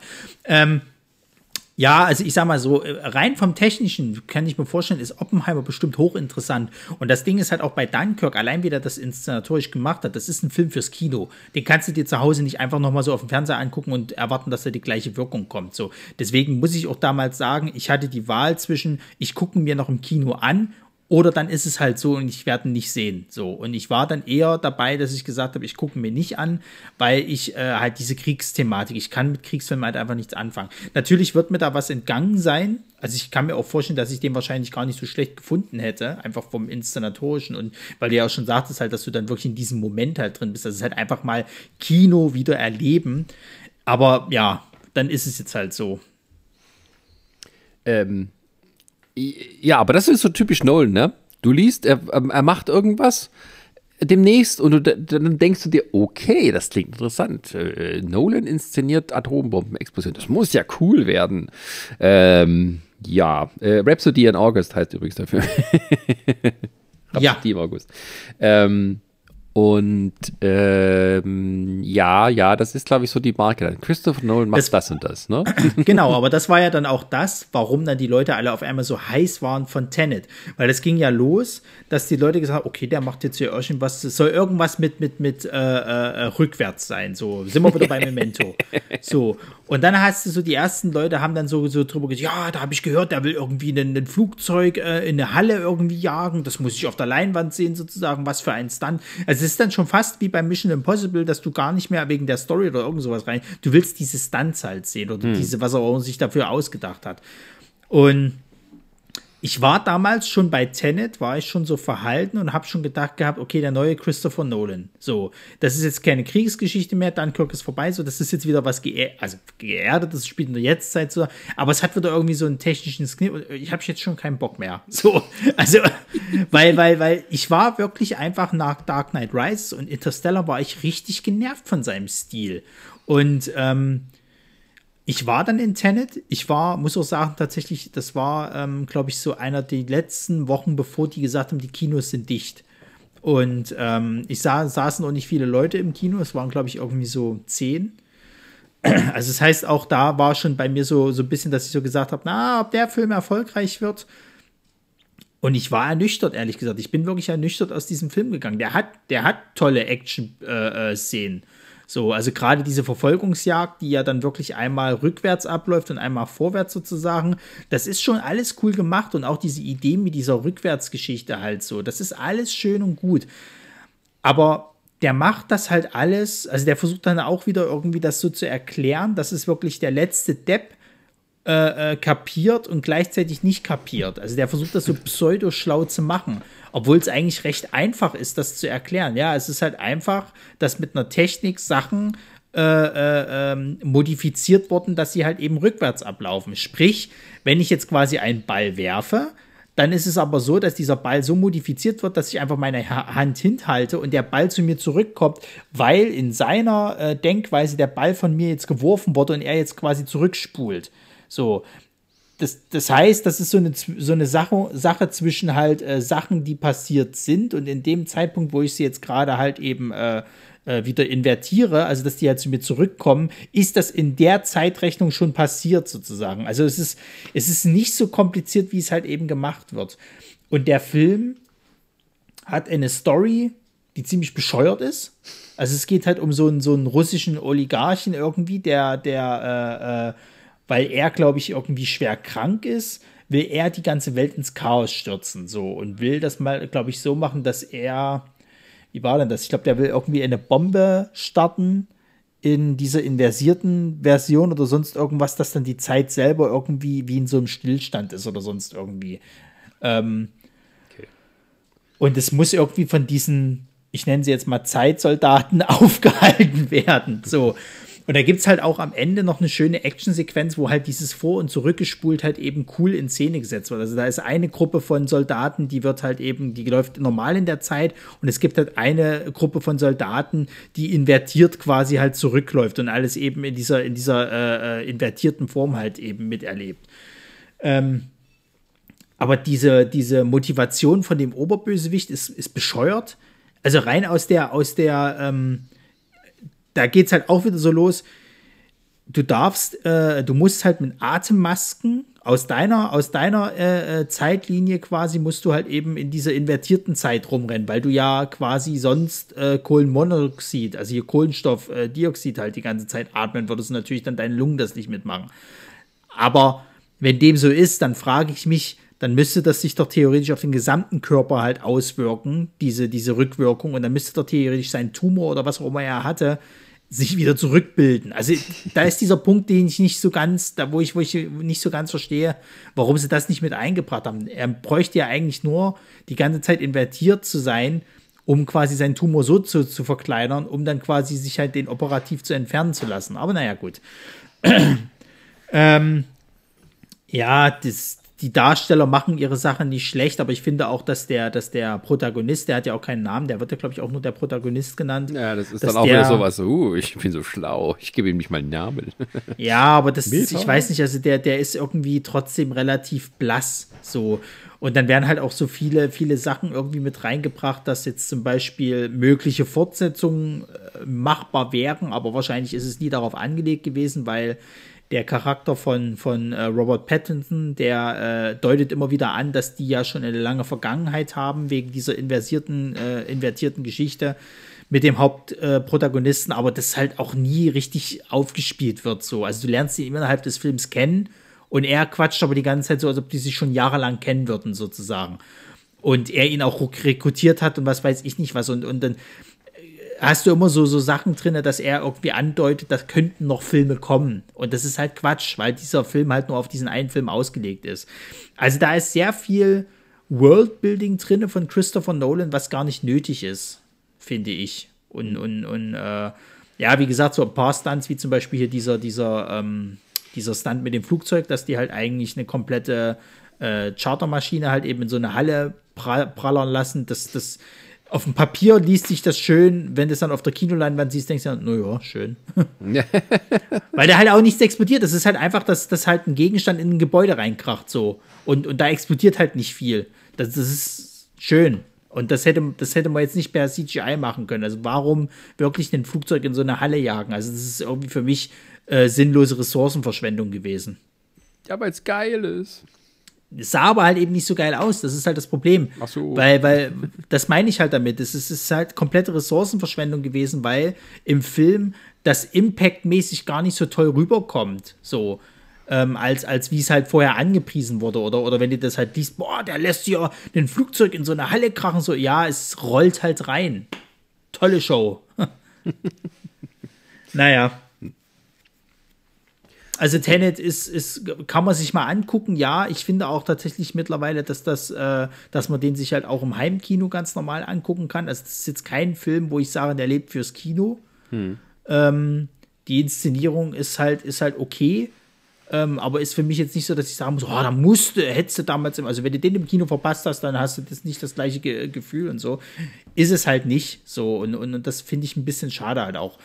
Gerade weil man halt eben gesagt hat, der neue Christopher Nolan-Film, wo er sich wieder einen tollen neuen äh, Kniff überlegt hat und es ist halt alles nur so, hm. Naja, das ist er halt. und jetzt halt nächstes, als nächstes kommt halt dann eben Oppenheimer. Da kann, kannst du wieder sagen, okay, so eine Atomexplosion, wie er es auch immer inszeniert, dafür lohnt sich wieder ins Kino zu gehen. Ja, je nachdem, ob man die dann sieht, wie man das, wie das halt dann gemacht wird. Ne? Also es wird, wird dann eher wahrscheinlich so ein persönliches Drama sein. Pass mal auf, am Ende ist es so, die sind kurz davor, diese Explosion zu starten. Du siehst sozusagen eine Nahaufnahme von, von, von Oppenheimer und dann wird schwarz geblendet, du hörst bloß dieses Boom. und dann Abspann. und dann hat er nämlich alle getrollt, indem er halt gesagt hat, ja, ihr werdet, äh, es geht um die Atomexplosion. Aber er hat quasi nie gesagt gehabt, dass es auch inszenieren wird. Ach ja. Ähm, Gut. Ja, kommen wir mal zum Fazit, oder? Mal so, so ein bisschen Fazit zu ihm irgendwie. Ja, also was willst du Fazit sagen? Also tun wir ihn jetzt mehr mögen als früher oder noch mehr nicht mögen als wie früher? Wahrscheinlich habe ich die Frage gerade selber beantwortet. also ich sag mal so, wenn der aufhört, mal diese pseudowissenschaftlichen Sachen halt zu machen, dann würde ich ihn, glaube ich, wieder ein bisschen mehr mögen. Oder beziehungsweise, wenn er das wieder so macht, wie er es bei, bei äh, Inception gemacht hat, dass er halt ähm, das einfach als gegeben annimmt und dann darum halt eine schöne Story halt spinnt. Dass, dass, dass er sich vielleicht mehr wieder auf diese Stories fokussieren sollte, als vielmehr um dieses Gimmick. Ach, ja, ich weiß es nicht, vielleicht kommt das ja auch noch. Also, ähm, es ist auch teilweise dann schon ein bisschen so ein Abturner von wegen, also äh, M. Night Shyamalan wurde dann irgendwann abgestraft für seine Gimmicks und so. ähm, ja, er macht das dann aber noch so interessant. Also ich weiß es halt nicht, ob da also ich glaube, Tenet hat nirgendwo irgendwie großen Eindruck hinterlassen. Ähm, es spricht ja auch kaum noch eine Sau drüber. Ja, das meine ich. Also wenn eben. du überlegst halt, wenn du überlegst halt irgendwie so Interstellar, so, so sehr ich den Film auch hasse äh, oder nicht mag eher, ähm, da, da, da, spricht ja trotzdem die ganze Welt immer noch darüber so. Oder, oder auch Inception. selbst für Dunkirk sagen ja viele noch, wie der das damals inszeniert. Aber Tenet, das ist jetzt so, ja, okay, da war halt letztes Jahr der Film in der Pandemie. Das ist halt alles, wofür er irgendwie äh, bekannt ist. Hm. Ja, das ist, ähm, ja, mal gucken, also was da noch kommt, ob, er sich dann irgendwie auch verlegt vom, vom äh, großen Blockbuster inszenieren zu einem eher, ja, vielleicht wieder äh, persönlicheren Sachen, aber ich meine, das hat er ja auch nie so gemacht. Also er ist schon immer daran interessiert, irgendwas Besonderes ähm, zu machen, das irgendwo einen besonderen Kniff hat, Erzählweise. Jetzt abgesehen von in, in Insomnia, aber da war es eben auch vorgegeben. Ich habe übrigens gerade noch nebenher, weil ich gerade noch geguckt habe, gelesen, dass Steven Soderbergh derjenige war, der sich für Christopher Nolan als Regisseur eingesetzt hat, der das produziert und wollte ihn haben, nachdem er Memento gesehen hatte. Ah, ja. Ähm, ja. Und ähm, ja, ich, Oppenheimer, ich weiß nicht, wie es das denn macht. Es klingt schon sehr nach irgendwie Biografiedrama. Ist auch mal ja, was ja. Neues für ihn. Ähm, äh, aber auch mit einem großen Starcast, also Killian Murphy spielt dann mal die Hauptrolle, mal die richtige Hauptrolle. Und ähm, ja, ist, Matt Damon ist wieder mit dabei auch mal und ähm, äh, Robert Downey Jr. Vielleicht mal in einer gescheiten Rolle. und ähm, ja, also wird man sehen, wird man sehen. Ich bin da immer weiter noch gespannt. Also das ist zumindest das, was man ihm zugute halten kann. Äh, es die nächsten Filme, die er macht, sind immer irgendwie anders als die vorangegangenen. Also jetzt abgesehen von den Batman-Filmen. Aber ähm, ansonsten ist immer ein Christopher Nolan-Film macht, also Christopher Nolan macht was Neues. Ja, was wird das denn sein? Ähm, und da kann man dann halten davon, was man will, aber es ist immer irgendwie was anderes. Und da ist er tatsächlich einer der ganz, ganz wenigen, von dem man das noch heute sagen kann. Und ähm, das sagt mehr über die Filmindustrie aus als jetzt über ihn, aber ja, ist halt so. Naja, also ich meine, du musst ja, du musst ja dazu auch sagen, dass er ja äh, noch so ein bisschen einer der wenigen ist, die halt noch nicht in diesem Franchise-Sumpf halt äh, vor, verschwunden das meine sind. Ich, also er arbeitet, ja. er arbeitet halt nicht für, für Disney in irgendeiner Form, die ja sich mittlerweile jeden krallen und das auch nicht immer positiv ist. Ähm, die vielleicht eine ganz Netflix. andere ja, ja, ja, aber nicht für Netflix. Ähm, dann, dann, äh, also für so einen Streaming-Service. Warten wir mal ab, was die Zukunft noch bringt. Das kann ja durchaus sein, dass, dass äh, äh, vielleicht, ähm, weil das ist so ein Ding, wo ich ja eigentlich fast schon mal so ein bisschen Bock hätte, was da rauskommt, mal so eine Zusammenarbeit zwischen ihnen und Zack Snyder zu sehen, was da rauskommt. Und wenn sie aber sagen, okay, dann man of Was denn? Man of Steel. Ja, aber ich sag mal, so eine, so eine richtige, äh, also wo, wo sie vielleicht sogar als, als äh, entweder machen sie beide Regie oder, oder oh. keine Ahnung. Ich glaube, die sind eher beide so ein bisschen die, die Obermuftis, die dann jeder für sich das machen will. Also so eine richtige Kollaboration zwischen so zwei Alpha-Männchen, das ist dann eher schwierig. ja, natürlich, aber nee, also wie gesagt, ich, ich äh, es wird interessant. Also ich denke mal, Oppenheimer, das, das ist, wird mich auch nicht interessieren. So, also das, das, das, das ist halt einfach so eine Art von Film, die, die mich nicht so ansprechen, leider Gottes. Ähm, aber ich bin schon gespannt, was, was, was halt da so gesagt wird. So. Und, und, und es ist, glaube ich, auch immer noch wichtig, ähm, dass Christopher, also dass so jemand wie Christopher Nolan halt eben gegen diesen Franchise-Brei halt irgendwie dann noch so ankämpft, halt so. Gerade auch jemand wie jetzt der Dennis Villeneuve und so weiter. So, du brauchst solche Leute halt immer mal noch. So, ich will jetzt nicht sagen, dass alles an diesem Franchise schlecht ist und sonst irgendwas. Die sind ja durchaus für Unterhaltung gut. Und die bringen auch, sag ich mal, immer noch die Leute ins Kino. Aber du brauchst doch dieses Gegengewicht. Und ich glaube, das Gegengewicht hast du halt eben an so jemanden wie Christopher Nolan. Ja, Deswegen ja. Also die, ist es durchaus wichtig, dass die noch da sind. Ja, also die, die äh, üben zumindest kreativen Einfluss und Inspiration auf andere aus. Also die Franchise-Superheldenfilme, das ist wahrscheinlich das, was auch einige Filmkritiker so abtören, die sind gut gemacht, aber die sind nicht großartig innovativ. Also ja. das sind alles sehr solide Erzählweisen, sag ich mal so, aber ist nichts, was man schon sich mal vorher gesehen hätte. Naja, und das Ding ist halt auch, es kitzelt ja auch nicht diese krasse Schauspielkunst jetzt aus den Darstellern raus. So, das machten ja dann eben solche Regisseure wie halt eben Christopher Nolan und mhm. Co. Die kitzeln dann eben noch mal das Besondere an ihren Darstellern raus und sagen, ja, pass auf, wir machen jetzt hier nicht so einen Superhelden-Quatsch oder so einen Cartoon-Kram, sondern du, du bist jetzt mal hier und arbeitest mal richtig so. Du holst jetzt aber auch mal raus und dann gehst du mal bis zum Äußersten. Und dann kommen halt eben solche Leistungen halt auch eben raus. Also ich muss zum Beispiel sagen, wo wir jetzt, wo wir jetzt mal gerade so sind, ich finde es zum Beispiel mega schade, dass dieser Last Duel gerade, dass der halt so krass untergeht. So, weil das ist halt auch so ein Film, der äh, auf so einem, ich sag mal, doch eher arthausigeren oder, oder erwachsenerem Niveau halt eben ist. Mhm. Und damit gewinnst du scheinbar dann doch nicht mehr so viel Blumen eben im heutigen Kino. Blumenebene. ähm, ja, äh, Ridley Scott hat den gemacht, ne? Ja, ja. Ja, das, ja, ist halt, ist halt ein dritter Film.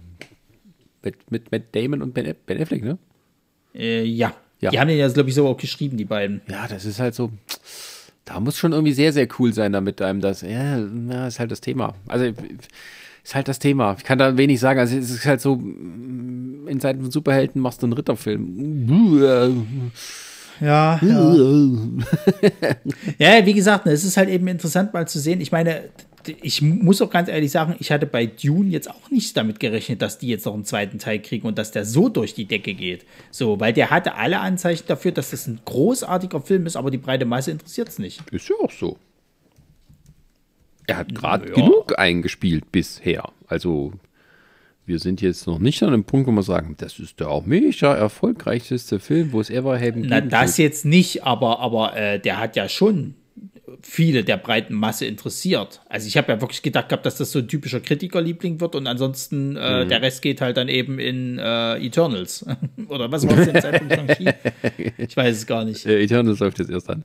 Ähm, äh, nee, also, glaub ich, guck mal, Dune 165 mit gekostet, 334 bis jetzt eingespielt. Oh, ist gerade so der Break-Even. Ähm, ja, also, ja, ja, arme Denis Villeneuve. Aber ich Naja, weiß schon, was ja. du meinst. Nee, also dieses, äh, um das mal so abzuschließen, also das ist halt dieses, ähm, ähm, wo sind sie noch, die mit eigenen großartigen Ideen und Visionen Ja. sozusagen? Und das ist halt eine äh, ne, ne, ne rare Gattung. Ich glaube, da kommt auch mal wieder was. Also Geschmäcker und, und Trends ändern sich immer wieder. Das wird auch mal wieder so kommen. Ähm, und wird man sehen, wird man sehen. Aber solange es noch ein Leuchtfeuer gibt wie Nolan, ja, ist es alles gut. Ja, definitiv.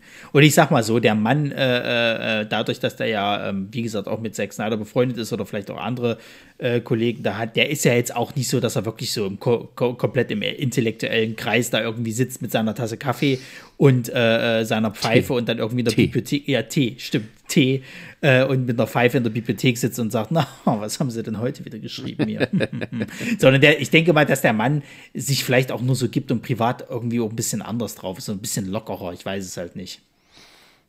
Ja, also ähm, äh, und ähm, das ist, äh, wie, also, wie soll ich sagen, ähm, selbst wenn man dann seine, wenn er dann so abgleitet ins, ähm, ich kümmere mich nur noch um mich selbst und meine tollen, wie ich mich toll finde, vielleicht ist dann eben, sind ein paar Filmemacher dabei, die heute noch sehr jung sind, ähm, die sich an Christopher Nolan orientieren und dann sagen, ich werde ein besserer Christopher Nolan als er. Ja. Und dann sehen wir eben in 15 Jahren tolle Filme da mit ihm. Falls es bis dahin noch Kinos gibt oder sowas. Weiß ich ja nicht. Weiß ich nicht. Na, die Krise jetzt haben sie ja überlebt. Also von daher, Ja, mal abwarten, was als nächstes aufhalten. kommt. Na gut. In diesem Sinne haben wir aber lang gemacht, du. Ja, wir zwei alleine sind Nolan. keiner stoppt. Hier. Ja, stimmt, ist immer Überlänge. Schöne Scheiß. keiner macht mal eine Pause. Du müsstest jetzt einfach so einen Cut machen, einfach auf schwarz schalten, weißt du, nicht mal irgendwie.